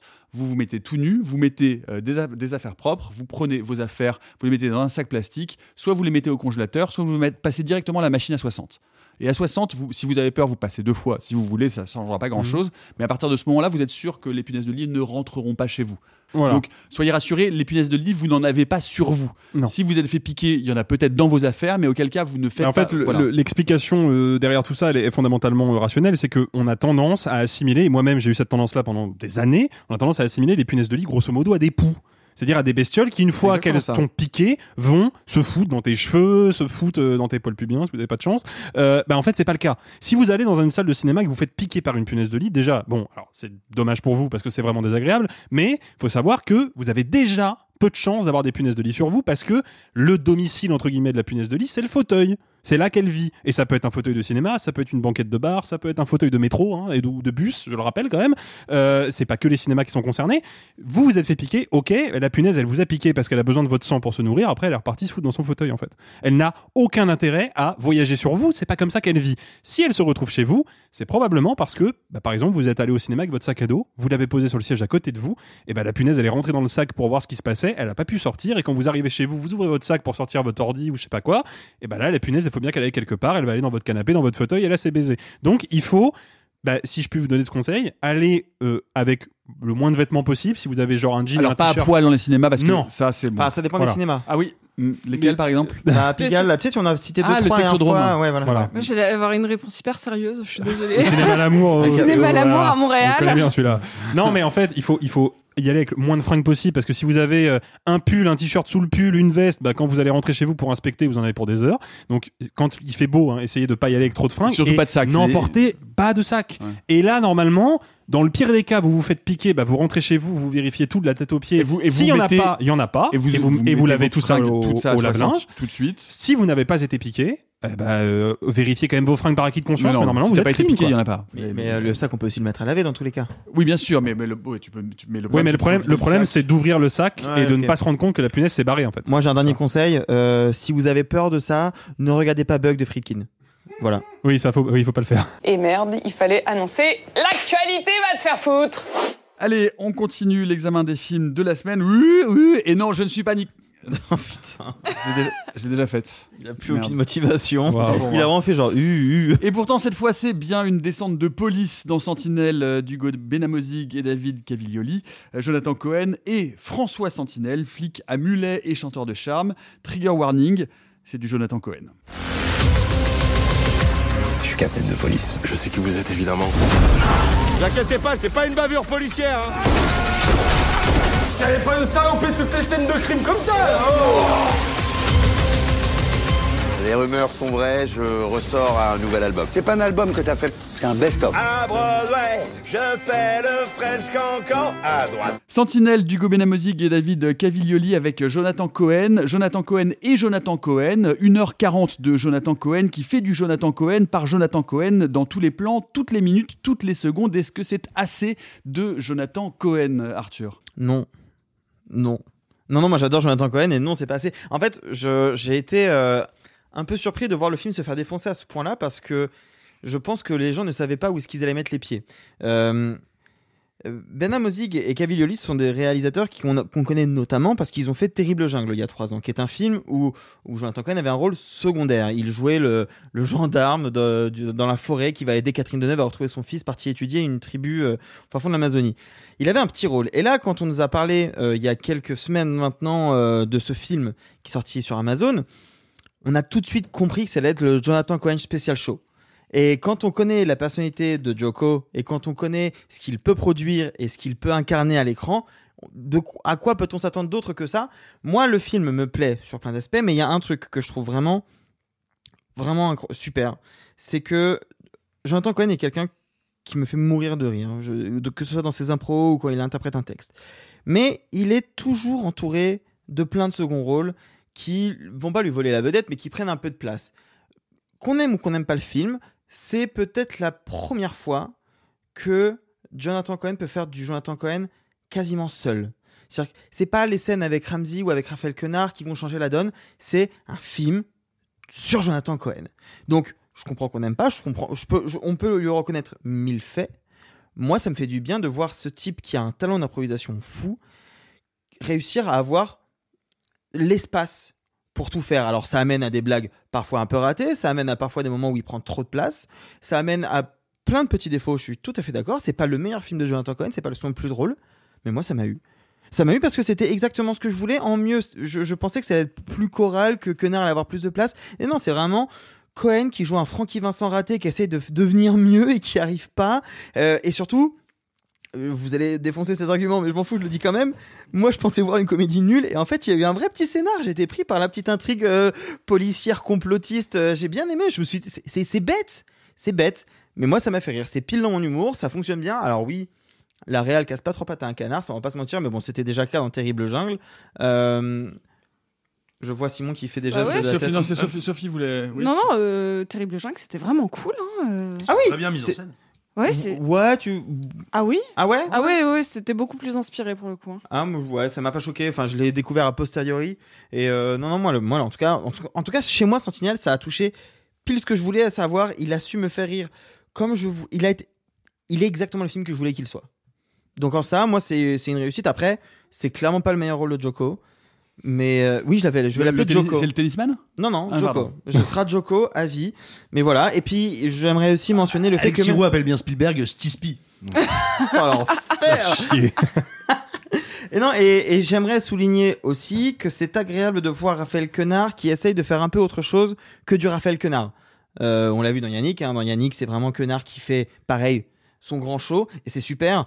Moi pour le coup je sens que Quenard c'est un, type de phrasé qui peut vite me lasser et je trouve que là il réussit à avoir un rôle un peu différent qui c'est pas une grande composition mais c'est différent de ce qu'il a l'habitude de fournir et ça je trouve ça intéressant et moi suis, pour l'instant je suis fan de Joko je sais que ça fait partie de ce genre de personnage qui va lasser vite.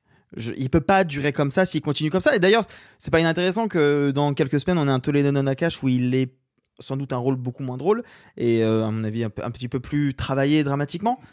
Un- sans doute Ça- un petit peu. C'est ce hein. c'est- C'est sans doute l'ambition. C'est sans doute l'ambition. Mais, mais voilà, pour l'instant, pour l'instant, moi, c'est full Macam. Sophie Sentinelle. Bah, tu vois, tu disais que c'était ce que tu voulais voir, en tout cas, c'est ce que tu attendais, c'est ce que tu as eu. Moi, je m'attendais pas à ça. Je m'attendais à euh, Mais qui a tué Pamela Rose avec de la chanson Voilà, je, je m'attendais pour le côté euh, intrigue policière euh, complètement détournée euh, par un aspect comique. Je m'attendais vraiment à avoir Mais qui a tué Pamela Rose avec Jonathan Cohen, avec un mulet, et qui chante plusieurs chansons, ou en tout cas qui essaye de faire plusieurs chansons. Ça, ça me manque. Ce qui me manque, le premier aspect, c'est que je trouve qu'il n'y a pas assez de, euh, je vais mettre des gros guillemets, musicalité, parce que même quand ils chantent, euh, techniquement, il n'y en a pas, mais ça, ça participe au côté comique. Hein, euh, Bah. c'est- C'est ça qu'on attend. Mais moi, ce qui me gêne, c'est qu'il y a une des chansons que j'aurais voulu avoir avant. Le Kiki? Le Kiki, j'aurais j'aurais voulu l'avoir avant, ouais, tu vois. ouais. Et, et je trouve qu'il y, a- y pas mal. Pardon, il y, a- il y a Nico qui nous a regardé avec Sophie qu'on a dit le Kiki. Il nous a regardé en mode mais oh mon dieu qu'ils sont bêtes. Ah non, il était plutôt là, genre, ok, le kiki arrive. non, euh, Non, non, C'était pas fait, celle-là, je t'assure. ce qui, a, ce, qui a- ce qui me gêne, c'est que il y a, il y a, c'est un film qui majoritairement m'ennuie. majoritairement, et où il y a deux, trois vannes qui me, qui, qui m'ont vraiment rendu hilar. Mais le truc, c'est que je l'ai vu dans le train. Parce que ça, et c'était très bien, c'était un film que pareil, j'aurais apprécié voir dans l'avion, tu vois. C'est un, divertissement, euh, un, un- un vrai no-brainer, comme on peut dire, genre un truc où tu, euh, normalement, j'aime pas ce truc de on pose son cerveau à côté, mais ça, c'est clairement ce qu'on nous demande. Et, euh, et, et, et moi, le, le seul truc que j'ai vraiment, et vraiment, et je vous embête avec ça, mais c'est cette putain de marionnette de Ramsey. Il y a, y, a, y a une scène qui est un chant contre chant entre la marionnette de Ramsey qui s'appelle La Vérité et Emmanuel Berco avec un espèce de super cut et juste une, une marionnette à moustache qui fait Mhm qui m'a fumé. Et rien que pour ça, genre, je, je mets une, une bonne moyenne au film. C'est-à-dire que Top 5. Juste ça, je, je le sauve. Le reste, je vais pas mentir, moi je me suis ennuyée tout le long, mais je suis d'accord avec toi, je suis contente de voir Raphaël Quenard dans, dans un autre type de rôle. Après, le film sera aussi vite vu, aussi vite oublié. Sans doute. Et, et, et, et je j'ai pas passé un incroyable moment, je sauve juste vraiment de vannes qui m'ont vraiment, vraiment fait rire. Donc, euh, mais c'est un peu un nivellement par le bas, tu vois, c'est un peu ça qui me gêne. C'est que. voilà. Bah mine de rien, moi je commence à me demander si Jonathan Cohen n'est pas en train de devenir le, de devenir le, le Louis de Funès des, des années 2020. Et je suis extrêmement sérieux quand je dis ça, c'est pas du tout, euh, je, je plaisante pas. Euh, pourquoi? Non pas parce qu'il joue toujours le même rôle, il y a plein de comédiens, de comédiennes euh, qui ont un rôle type. Euh, non, parce que exactement comme de Funès, on a l'impression qu'il est là pour représenter l'esprit de l'époque. De Funès, c'était cet esprit de la France pompidolienne, euh, petite ou grande bourgeoise, un peu sûre d'elle-même, un peu réac, un peu conservatrice, et finalement ridicule et pleine de fatuité, dont on sentait qu'elle allait être bientôt dépassée, dont on pouvait rire. Et ben Jonathan Cohen, il, c'est un peu euh, la personnification de Squeezie. C'est le tout à l'ego. C'est une époque où justement on est le mytho, où on se raconte, où on se met en avant, où quand on est un mauvais flic, on se rêve grand chanteur, où on est toujours en quête de gloire, de représentation, de manière de se raconter aux autres. Et ça, c'est un truc intéressant. Ce que je trouve très dommage, c'est que je, trouve que les réalisateurs ne font pas grand-chose de cette espèce de d'énorme boîte de pétri comique. Parce que, mine de rien, je trouve que le film, il déborde de bonnes idées. Déjà, vouloir faire un mélange de, euh, de à Miami et de Francky Vincent, je trouve ça complètement con et donc indispensable. Placer ce récit à la Réunion, c'est se donner un décor qu'on n'utilise pas fréquemment dans les productions françaises, qui peut nous permettre de rejouer, déjouer ou singer bah, justement l'ambition de toutes ces fictions qui se passent, toutes ces fictions américaines qui se passent en Floride, qui se passent dans le sud des États-Unis. Je trouve que c'est une très bonne idée aussi sur le papier. La manière dont, tout en restant dans la comédie grasse, on va parler des liens de pouvoir et de domination entre les différents groupes sociaux, euh, ethniques et de classe euh, à la Réunion, bah, je trouve aussi que c'est pas con du tout. Eh ben oui, sauf que les gars, faut faire un peu plus de mise en scène et de montage parce que je trouve que c'est tellement mal pensé en termes de construction des gags, de tempo comique et de montage que même des idées où je me dis putain ça c'est mortel, je ne ris pas. Je vais prendre un exemple pour moi de ce qui est très problématique dans le film. Euh, la mise en scène, en gros, c'est de l'espèce de caméra à portée post The Office. C'est ce qu'on fait aujourd'hui quand on veut faire de la comédie et qu'on n'a pas trop d'idées. Bah ouais, mais le problème déjà, c'est que je comprends jamais pourquoi c'est filmé comme un reportage et comme à un moment dans le film arrive un, un reportage. Euh, Sentinelle est suivi par une équipe de journalistes. En fait, la mise en scène avant, après report, avant, pendant et après reportage, c'est exactement la même. C'est juste qu'à un moment, il y a un filtre avec marqué rec, quoi. Et, et ça, c'est un vrai problème. C'est-à-dire, si à ce moment-là, on n'a pas une bascule de style, ça veut dire qu'en fait, on n'a pas de style dans le film. Et je trouve que c'est un vrai problème, d'autant plus que pour moi, c'est une des meilleures scènes, euh, des, du- des meilleures scènes du film que je qualifierais euh, pudiquement de celle de vomi dans l'arrêt et, euh, et, que je trouve très rigolote. Mais voilà, en fait, le film me déçoit parce que je, je trouve qu'il il aligne les bonnes idées.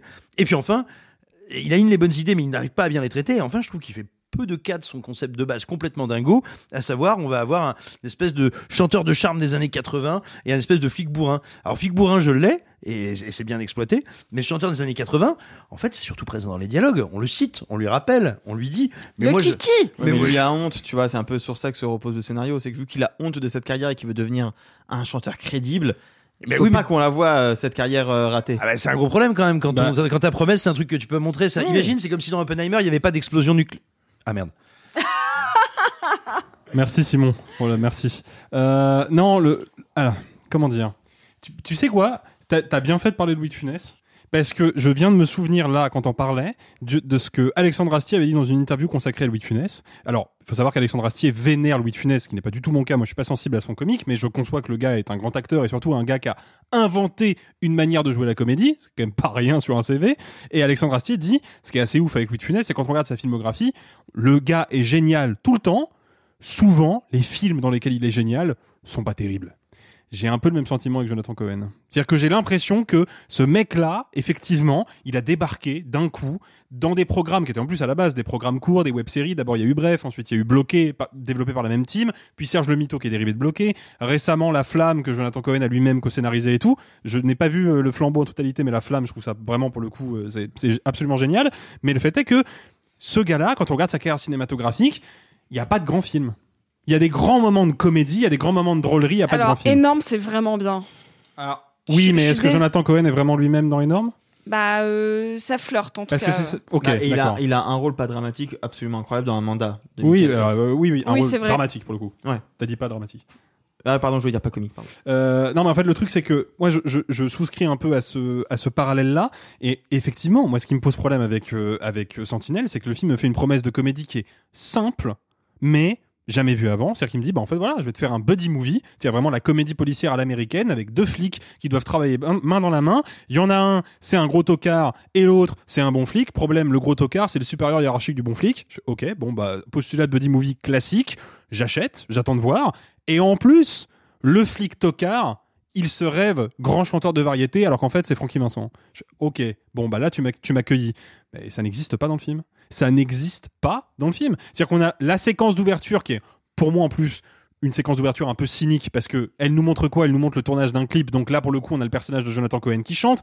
Au passage la scène a servi pour la campagne marketing du film. Donc il y a zéro surprise quand on la découvre dans le produit final. Et cette séquence là, bah justement c'est le prologue du film. C'est-à-dire que moi je vois la scène et je me dis ok là c'est bon on est parti, on est parti pour les chansons, on est parti pour les, les conneries musicales et pour la parodie décalée. Et. Et en fait non.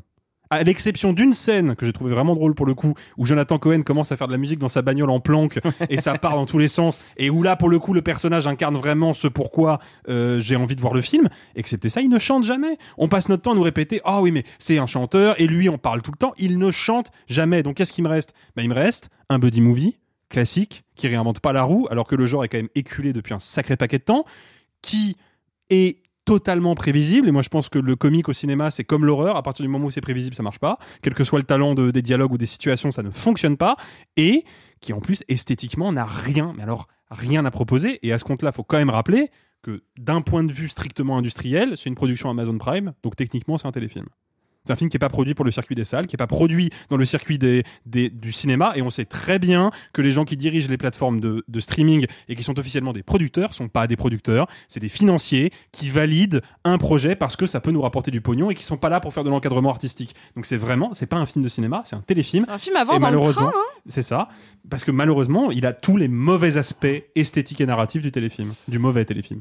Euh, oui, bah, je, suis, je suis globalement d'accord avec, euh, avec Alexis. Moi, moi, moi je, vais, je vais même aller plus loin. Moi, j'en veux à ce film de m'avoir fait perdre une heure et demie de ma vie, en fait. Vraiment, je trouve ça imblairable du début à la fin. Mais alors, ensuite, moi, je vais, vous, je vais dire quelque chose, et puis je, vais, je le dis aussi pour les auditrices et les auditeurs. Si Jonathan Cohen ne vous fait pas rire, surtout n'y- mettez même pas le, le début d'un doigt, parce que c'est odieux, quoi.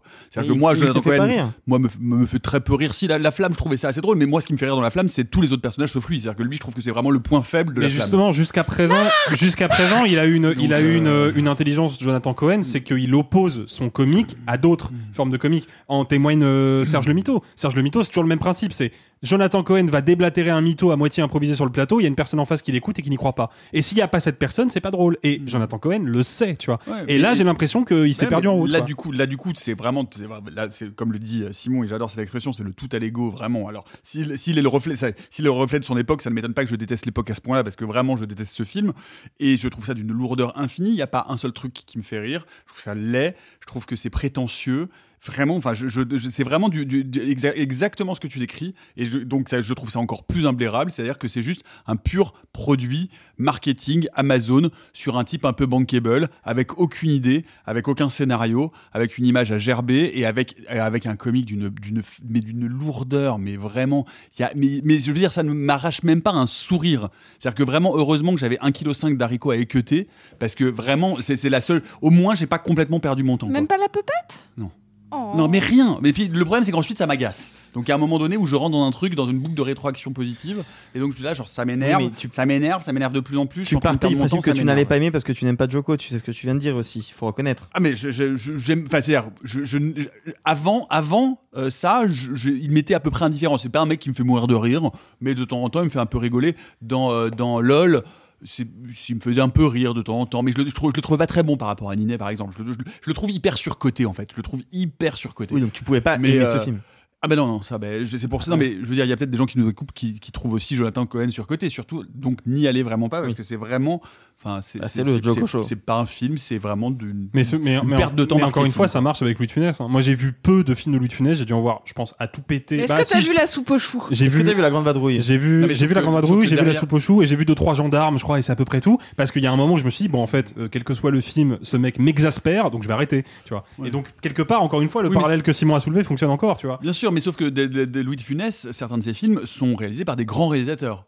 Je veux dire, il y a, Oui. euh, il y a Gérard Houry, euh, il y a, il y a, il y a, il y a Vadim, il y a, enfin, il y a un certain nombre de. euh, Non, mais je- suis d'accord. Enfin, tu vois, il y, a des- suis il y a d'accord. des choses. euh, il, a, il quand même fait un certain nombre de films qui sont, qui sont des vrais films de réalisateurs. Euh, je ne pense pas que euh, les, les, les, deux Gugus, euh, Benamozig et Kevin Lioli, soient des grands réalisateurs. En tout Je cas, pense pas non plus. Bref, et vous, est-ce que vous êtes plutôt euh, Jonathan Cohen ou Jonathan Cohen Vous pouvez Jonathan Cohener euh, dans les commentants Cohen. Vous voyez que ça a un nom, ça. Et sinon, euh, vous pouvez toujours Ah. équeuter des haricots. Attends, attends, pendant- attends, C'est un nom. attends, attends, attends, attends, attends. Ça sent le mot de la semaine, Oui, ça. pardon, oui. C'est un épizeux. Oh la vache Waouh Il faut expliquer. La suite au prochain épisode Un quoi? Un épizeux. Et E E-P-I-Z-E-U-X-E. C'est une figure de style qui consiste à répéter plusieurs fois le même mot à la suite. Malkovich, Malkovich, Malkovich, Malkovich, Malkovich. Non. Beetlejuice, qui- Beetlejuice, Beetlejuice. N'a- Dans la tête, dans la peau de. John Malkovich. Ouais, non, mais quelqu'un autour de la table aurait pu ne pas le voir. Déjà, Alexis l'a vu tardivement. Oui, c'est vrai. Puis je m'en souviens pas. Pas vu. pour un jour peut-être. Pas trop, quoi. Ah oui, d'ailleurs, à propos de mots de la semaine, rappelez-moi comment on appelle l'odeur de la terre mouillée après la pluie Le pétrichor. Voilà, c'est donc le pétrichor. Donc quand on ne sait pas faire le mot de la semaine, on le laisse aux Si je, professionnels. puis, si je puis me permettre, j'ai vérifié sur Google entre temps, Redimé est un mot français. Voilà, donc à trop faire de malin. Et retour de Allez, volée. retourne équeuter les haricots, ce serait un peu plus foufoune. Et pour finir par votre rubrique préférée, celle que vous attendez impatiemment depuis maintenant 4h47 qu'a commencé cet épisode, vite fait, mal fait, la critique en 30 secondes. Après Conjuring, Annabelle, Conjuring 2, le cas Enfield, Annabelle 2, la création du mal, La Nonne, La malédiction de la Dame Blanche, Annabelle, la maison du mal, Conjuring sous l'emprise du diable. Voici donc La Nonne, la malédiction de Sainte-Anne. Sophie, toi qui as tout vu, c'est mauvais comment sur une échelle de 0 à 10 Euh, et bah, écoutez, je vais dire comme pour le Kenneth Branagh, c'est moins pire que le 1. Et c'est déjà pas mal. Euh, quand on va voir la Nonne 2, franchement, déjà, on baisse ses critères. On baisse ses critères de tout. Genre, même. euh, Critère de dignité. Ah mais tout, tout. Genre tu y vas un petit peu en baissant la tête et tu sais pas ce qui sera pire, les punaises de lit ou le film. Et finalement, vous savez quoi? Le film est presque pas si pire. Franchement, par rapport à mes espérances, le film est Une mauvais. chouette hein. modalité critique, ça, le pas si pire. C'est pas si pire. C'est- Alors, pas si pire, c'est mieux que moins mieux que bien Ou est-ce que c'est moins bien que plus mieux que moins bien que mieux? Moi, je comprends le pas si pire. C'est pas si pire. Ouais, je comprends tout à fait. Euh, pour, pour vous dire, je, je pense qu'on a un peu euh, en- enlevé euh, la, la vraie notion de bisserie au cinéma. Genre récemment, le, la, la- Le premier, on n'était pas loin. Le, le premier, voilà, bah c'est ça. Le premier n'était pas loin, mais était encore sérieux. Et, et, et là, on, on est un peu sur le même souci. C'est-à-dire qu'il y a des moments dans le film, étonnamment, où ça assume à 100% la bisserie. On n'est pas loin entre euh, Russell Crowe qui fait de la moto, euh, genre de, de, de la Vespa au Vatican, et Malignant. Franchement, il y a des moments où on flirte avec séduit. ça. Et mais, mais le pire, c'est que c'est de manière très ponctuelle dans le film. Il y a quelques moments où t'es en mode non, ils y, vont. Franchement, à un moment, t'as euh, l'héroïne qui, qui tend, mais vraiment comme un, comme, euh, comme, comme le boîtier de Sailor Moon contre la nonne en mode euh, euh, retourne en enfer. Et vraiment, le truc, c'est que la nonne, elle, elle attrape le boîtier deux secondes après. Donc vraiment, on est dans des scènes, mais impossible à décrire tellement c'est con. Mais ça en devient un peu jouissif. Mais est-ce qu'il y a l'opéra morte Alors, c'est alors, scooter ça se passe en France, donc il doit y avoir de Voilà. l'accent, quoi. Alors, c'est ça. C'est le premier truc dont je veux parler. C'est que moi, j'ai un vrai souci, c'est ça qui me sort un peu du film, c'est soit tu assumes de tout faire en langue anglaise, soit tu assumes de tout faire avec des accents français moches, tu fais pas un mélange des deux. Euh, et il faut savoir qu'au au début du film, il y a marqué 1944, Tarascon. Je suis en mode, ok, film, tu commences bien.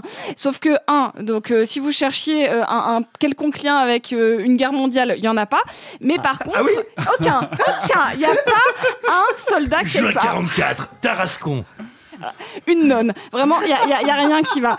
Euh, Au camping. Sachant que après tu changes deux fois de lieu et ils ne te précisent plus les lieux. Vraiment, ils te disent euh, on va te Ailleurs, perdre. Tu- aille- ailleurs. Là, tu tombes sur une nonne qui parle italien mais mal. Donc tu te dis mais je, je- ok, je soit. Sauf qu'après ils te montrent des ruelles.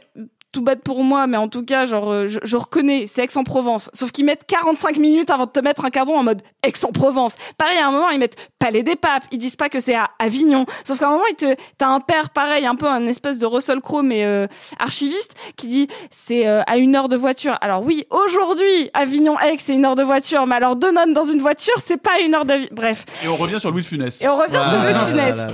Moi, ce qui me gêne, c'est que ce film euh, réussit très bien. Et je, je vais le dire, c'est con, mais il réussit très bien ses jumpscares. Ce qui est le minimum que j'attends. Les jumpscares sont réussis. Le souci, c'est que euh, il va chercher, et je pense de manière euh, assez euh, bien faite, hum, un bon imaginaire d'horreur. C'est-à-dire qu'il utilise pas mal les cafards, ça va un peu dans le too much. La nonne en soi, c'est pour ça que ça m'intéresse un peu, c'est que je trouve que c'est un bon personnage d'horreur. Je, la trouve assez réussie graphiquement. Et là, ça va dans, dans ce que j'a- j'a- j'aime le plus de catoporn ultime avec tous les symboles. En fait, la nonne, euh, c'est Sainte Lucie, elle est déchue, il y a le diable, c'est un homme bouc. Vraiment, ça va dans tous les sens. Le souci, c'est que le film, sans doute parce que c'est une suite Warner, revient toujours au sérieux du Conjuring parce que c'était leur marque de fabrique. Conjuring était un film 100% sérieux. Donc, ça aussi tout le temps entre ces deux, donc ce qui fait un film raté, mais quand ça y va, ça y va beaucoup plus fort que le 1, et ça je dois bien le reconnaître. Donc c'est une, une, une bisserie que j'aurais plutôt appréciée en vidéo club à 22h avec, un, avec des potes et avec des bières. Franchement, un, un 14h au hall, bof. Sachez que La Nonne, c'est le plus gros box-office de la franchise. hein. Mais ça m'étonne pas. Ah ouais Mais Ouais. ça- et, et juste, je tiens à dire qu'il y a une scène, une très très très bonne scène en termes d'image de, de, de création d'angoisse que je n'avais jamais vue dans un film et c'est assez euh, assez cool pour le noter et je ne vous le dis pas pour pas que vous soyez déçus. Je, je tiens à préciser aussi, parce que je, je me suis un peu ennuyé euh, hier, donc je me suis creusé dans la chronologie de la franchise Conjuring qui n'a aucun sens. Aucun. Et si vous vous posez la question, ça m'étonnerait, mais si vous vous posez la question, la nonne 2 se passe entre Annabelle 2 et Annabelle 1. Voilà. et, Annabelle 2 se passe avant Annabelle 1. Oui, mais c'est ça. En fait, dans la chronologie, t'as la nonne, t'as la nonne 1 en 1952, Annabelle 2 en 1955, la nonne 2 en 1956 et Annabelle en 1967. Voilà. Euh, ça- alors pourquoi il y a marqué 44 à un moment? Parce que c'est au début, mais après il y a un saut dans le. Ah bah Oh c'était pas hyper clair dans le Faut- film. faut hein. un doctorat pour le voir ce film Et côté film qui fait peur, sachez qu'il y a un film qui fait très très peur qui sort en salle. Et ce sont des films dont on parle peu. C'est Le Retour de Colargol. Alors Colargol, vous ne connaissez pas Colargol parce que vous êtes trop jeune, mais Colargol, c'est l'ours qui chante en en sol. C'est c'est c'est c'est c'est- c'est un- une expérience de la terreur. C'est un, c'est c'est petit ours. c'est c'est- non mais si c'est vrai. non non non. c'est- c'est c'est. C'est une c'est une petite c'est un petit ours en laine qui chante très très aigu, qui était diffusé à la, à la télé quand j'étais petit et qui moi me foutait les miquettes Alors, des si c'est enfers. vraiment un AVC, il faut l'éloigner des caméras, il va faire Donc, un Kenneth Branagh. Soyez responsables, faites attention à vos enfants. Si vous les emmenez voir Colargol, peut-être qu'il faut. Oh God, c'est vrai. Oui, ça fait très très peur. Colargol, l'ours qui chante, c'est un film de 70 qui ressort en salle le 13 Voilà. septembre. ça peut générer des traumatismes, voire rendre votre progéniture alcoolique et homosexuelle. C'est ce qui s'est passé pour moi. Je pense que c'est à, cause de Colargol, donc faites gaffe. Ou au contraire, éventuellement, vous pouvez l'utiliser. Bon, bon, en tout cas, à bon escient.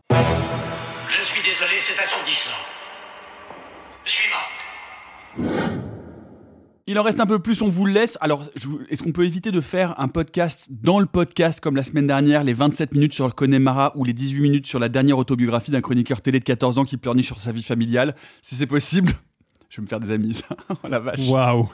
Non, vous avez été hyper long la semaine dernière. Les recos, ça a duré 20 minutes. Mais Ah t'étais bon là, de quoi tu parles? Euh, ou- Ah, c'est dur de tenir les running gags, hein C'est pas facile. J'ai hein terminé mon roman. Ah. Vous saviez ça? Qui veut, qui veut, qui veut euh, Sophie, tu commences. C'est une reco un peu, un peu co- commune. Donc, tu- je, te, je, je- je- te laisse parler pour nous deux. Comme la semaine dernière. Nous avons donc regardé la saison 2 de Heartstopper, la série la plus mignonne de Netflix Cœur, cœur, cœur, et la plus mignonne du monde. Euh, C'est-à-dire que Heartstopper 2, ça se passe euh, comme Emily in Paris, à Paris en grande partie, dans une espèce de Paris fantasmé, plein de musées et plein d'acceptation. Et franchement, c'est la série qui vient réchauffer ton petit cœur qui, euh, qui est tout meurtri par la société actuelle, et là qui te dit, oui, c'est toujours compliqué de trouver sa place, c'est toujours compliqué euh, de se trouver soi-même, mais ça va bien se passer. C'est une série qui te prend la main et qui te dit, finalement, tout va aller pour le mieux parce que euh, être adolescent, ça peut aussi être les plus beaux moments de ta vie. Et, et- ils vivent tous dans euh, dans une espèce de de, de beauté commune. Euh, donc c'est au, final c'est l'histoire de deux adolescents qui avaient passé euh, toute la saison 1 à se chercher, un l'un à trouver sa bisexualité, l'autre à réussir à affirmer son homosexualité après avoir euh, après s'être fait euh, bullied dans son ancien lycée et là avoir retrouvé finalement une espèce de nouvelle famille euh, autour de personnages qui ont tous aussi leur leur propre sexualité, leur propre genre, leur leurs propres difficultés et leur propre rapport au monde. Et là, c'est juste l'histoire d'amour euh, entre ces deux ados. Et c'est, mais je, je, je peux même pas décrire la mignonitude Ah de cette série. de tout. C'est tout est beau et, et- et j'ai l'impression que ça, ça n'enlève rien de la profondeur des sujets qu'il traite, mais il le fait juste dans une parfaite, euh, dans un parfait équilibre de réalisme et d'utopie. C'est c'est vraiment un, un- un petit bonbon. C'est genre- c'est adapté d'une bande dessinée. Euh, faut Oui. le dire, hein, à l'origine d'Arthstopper, une bande dessinée euh, d'Alice Osman euh, qui, a, qui a été publiée, qui était d'abord une bande dessinée, euh, des bandes dessinées sur Tumblr et ça a été publié en volume.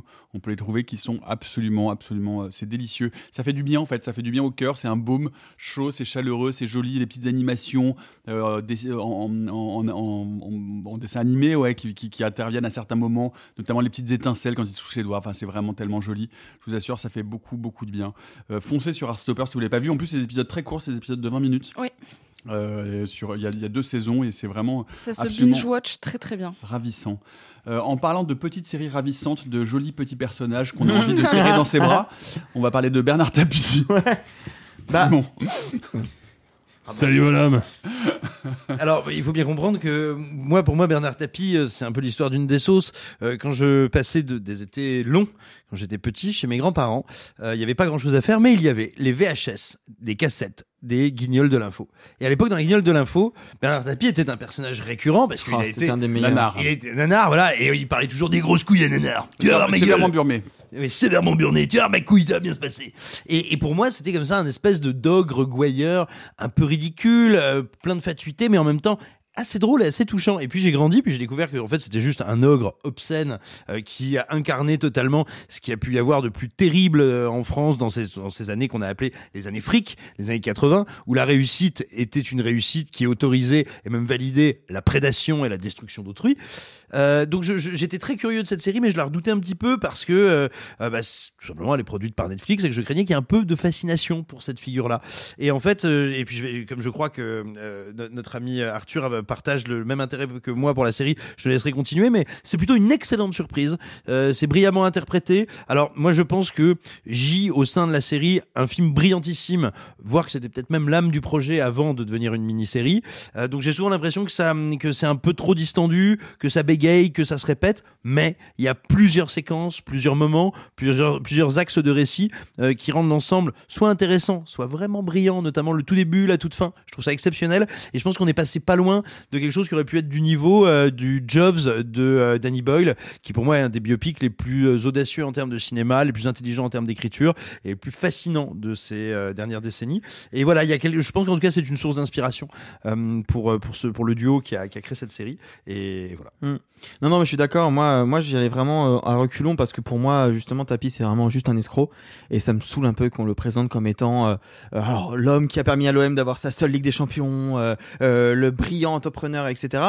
Et en fait, moi, j'ai commencé la série un peu en me disant, fait suer, c'est exactement ça. Et je trouve pendant que pendant deux, trois épisodes, c'est exactement ça. Et ça m'embête. Ça m'embête. Après, quand tu connais pas la vie du personnage, c'est un peu ce qui s'est vraiment passé. Ce qui m'intéresse, par contre, c'est que déjà de un, euh, passé l'épisode 3, bah justement, on commence à voir les aspects un peu douteux du personnage qui sont de plus en plus compliqués et qui a un climax dans l'épisode 7 que je trouve incroyable, une espèce de duel de 20-30 minutes avec entre Lafitte et euh, David Talbot donc euh, qui est fou. Qui joue qui? Qui joue Montgolfier, bah, de Montgolfier. Ah oui. Et c'est un- Le procureur de la République. procureur qui, qui enquête sur le- l'histoire des escroqueries autour de, du match truqué de l'OM contre Valenciennes en 93. Bah, le, le qui va être le début de sa déchéance. Et le climax de la série, en gros, c'est un dialogue de 40 minutes Non, mais entre fou. deux personnages et c'est une scène, c'est une scène de cinéma fantastique. Je veux dire, c'est une confrontation avec la mort. C'est euh, la faucheuse qui vient lui parler. C'est Et tu vois, tu vois le- l'équilibre entre les deux, le rapport de force qui évolue au fur et à mesure et qui va d'un côté de l'autre. Enfin, c'est très impressionnant. Et puis, franchement, Laurent Lafitte, ça faisait longtemps que je l'avais pas vu aussi bien jouer. Joséphine Jaffi, je ne savais pas qu'elle pouvait aussi bien jouer. Euh, Il y, a, il y a- il y a quand même comme ça des choses qui m'ont pris un peu de rebours. Et puis là où je suis pas forcément d'accord avec toi, c'est que je suis pas sûr que c'était un film au départ parce que c'est quand même plutôt bien fait. Un épisode, c'est vraiment un un pan très précis de sa vie. Ça va être la conception d'une émission de télé, ça va être l'essayer, euh, essayer de devenir ministre, etc. Donc voilà. Mais exactement comme Steve Jobs. Enfin, comme le Jobs de. Ouais, bah, entre parties. Ouais, bref. En tout cas, voilà, moi j'y allais reculons parce que j'aime pas Tapi et force est de reconnaître que c'est euh, vraiment éprenant et bien écrit et que ça donne une petite description hein, parce que tu peux pas être exhaustif sur un personnage aussi gargantuesque euh, de ce que c'était et c'était pas quelqu'un forcément très bien contrairement à ce qu'on peut vous pouvez croire avec les trailers des euh, séries Netflix. Eh bien, et vous, vous pouvez nous dire euh, ce que vous pensez de cette série. Euh, soit vous vous faites du mal en regardant une série sur un escroc très très long en plusieurs épisodes, soit vous faites du bien en regardant une petite série très courte sur des gens qui s'aiment. épisodes, hein. non, mais je vous troll. Euh, on, on- on est arrivé au bout, ça y est. N'oubliez pas de noter, vous l'avez peut-être déjà fait sur votre agenda, la date du 30 septembre, un épisode spécial de Réaliser sans trucage que nous enregistrerons depuis le festival Court-Métrange à Rennes, où on vous attend nombreuses et nombreux. Voilà, c'est tout pour aujourd'hui. On se retrouve mardi prochain pour notre prochain euh, épisode, épisode patrimoine. Cette semaine, nous parlerons de l'inverse de Young Guns. Suspense, vous avez trouvé, on attend votre réponse Mhm. en commentaire. Allez, bye les amis. Et je vous, je vous ai dit que j'ai terminé mon roman? Gloire au roman. Ouais, merde, hein, quand même. Oh, ouais, là-haut, alors bon, hein Oh, c'est pas humain, les salauds, ils m'ont épuisé. Au quatrième stop, il sera exactement 0h13 minutes. Oh la vache Moi je vais être en retard au lycée Oh, bah dis donc, t'es bien pressé, toi, ce soir. Ceux qui sont encore vivants, profitez-en pour le rester, allez-vous-en Arrivederci E buon viaggio Messieurs, il n'est de bonne société qui ne se quitte. Planning for your next trip? Elevate your travel style with Quince. Quince has all the jet setting essentials you'll want for your next getaway, like European linen, premium luggage options, buttery soft Italian leather bags, and so much more. And it's all priced at 50 to 80% less than similar brands. Plus, Quince only works with factories that use safe and ethical manufacturing practices. Pack your bags with high-quality essentials you'll be wearing for vacations to come with Quince. Go to quince.com slash trip for free shipping and 365-day returns.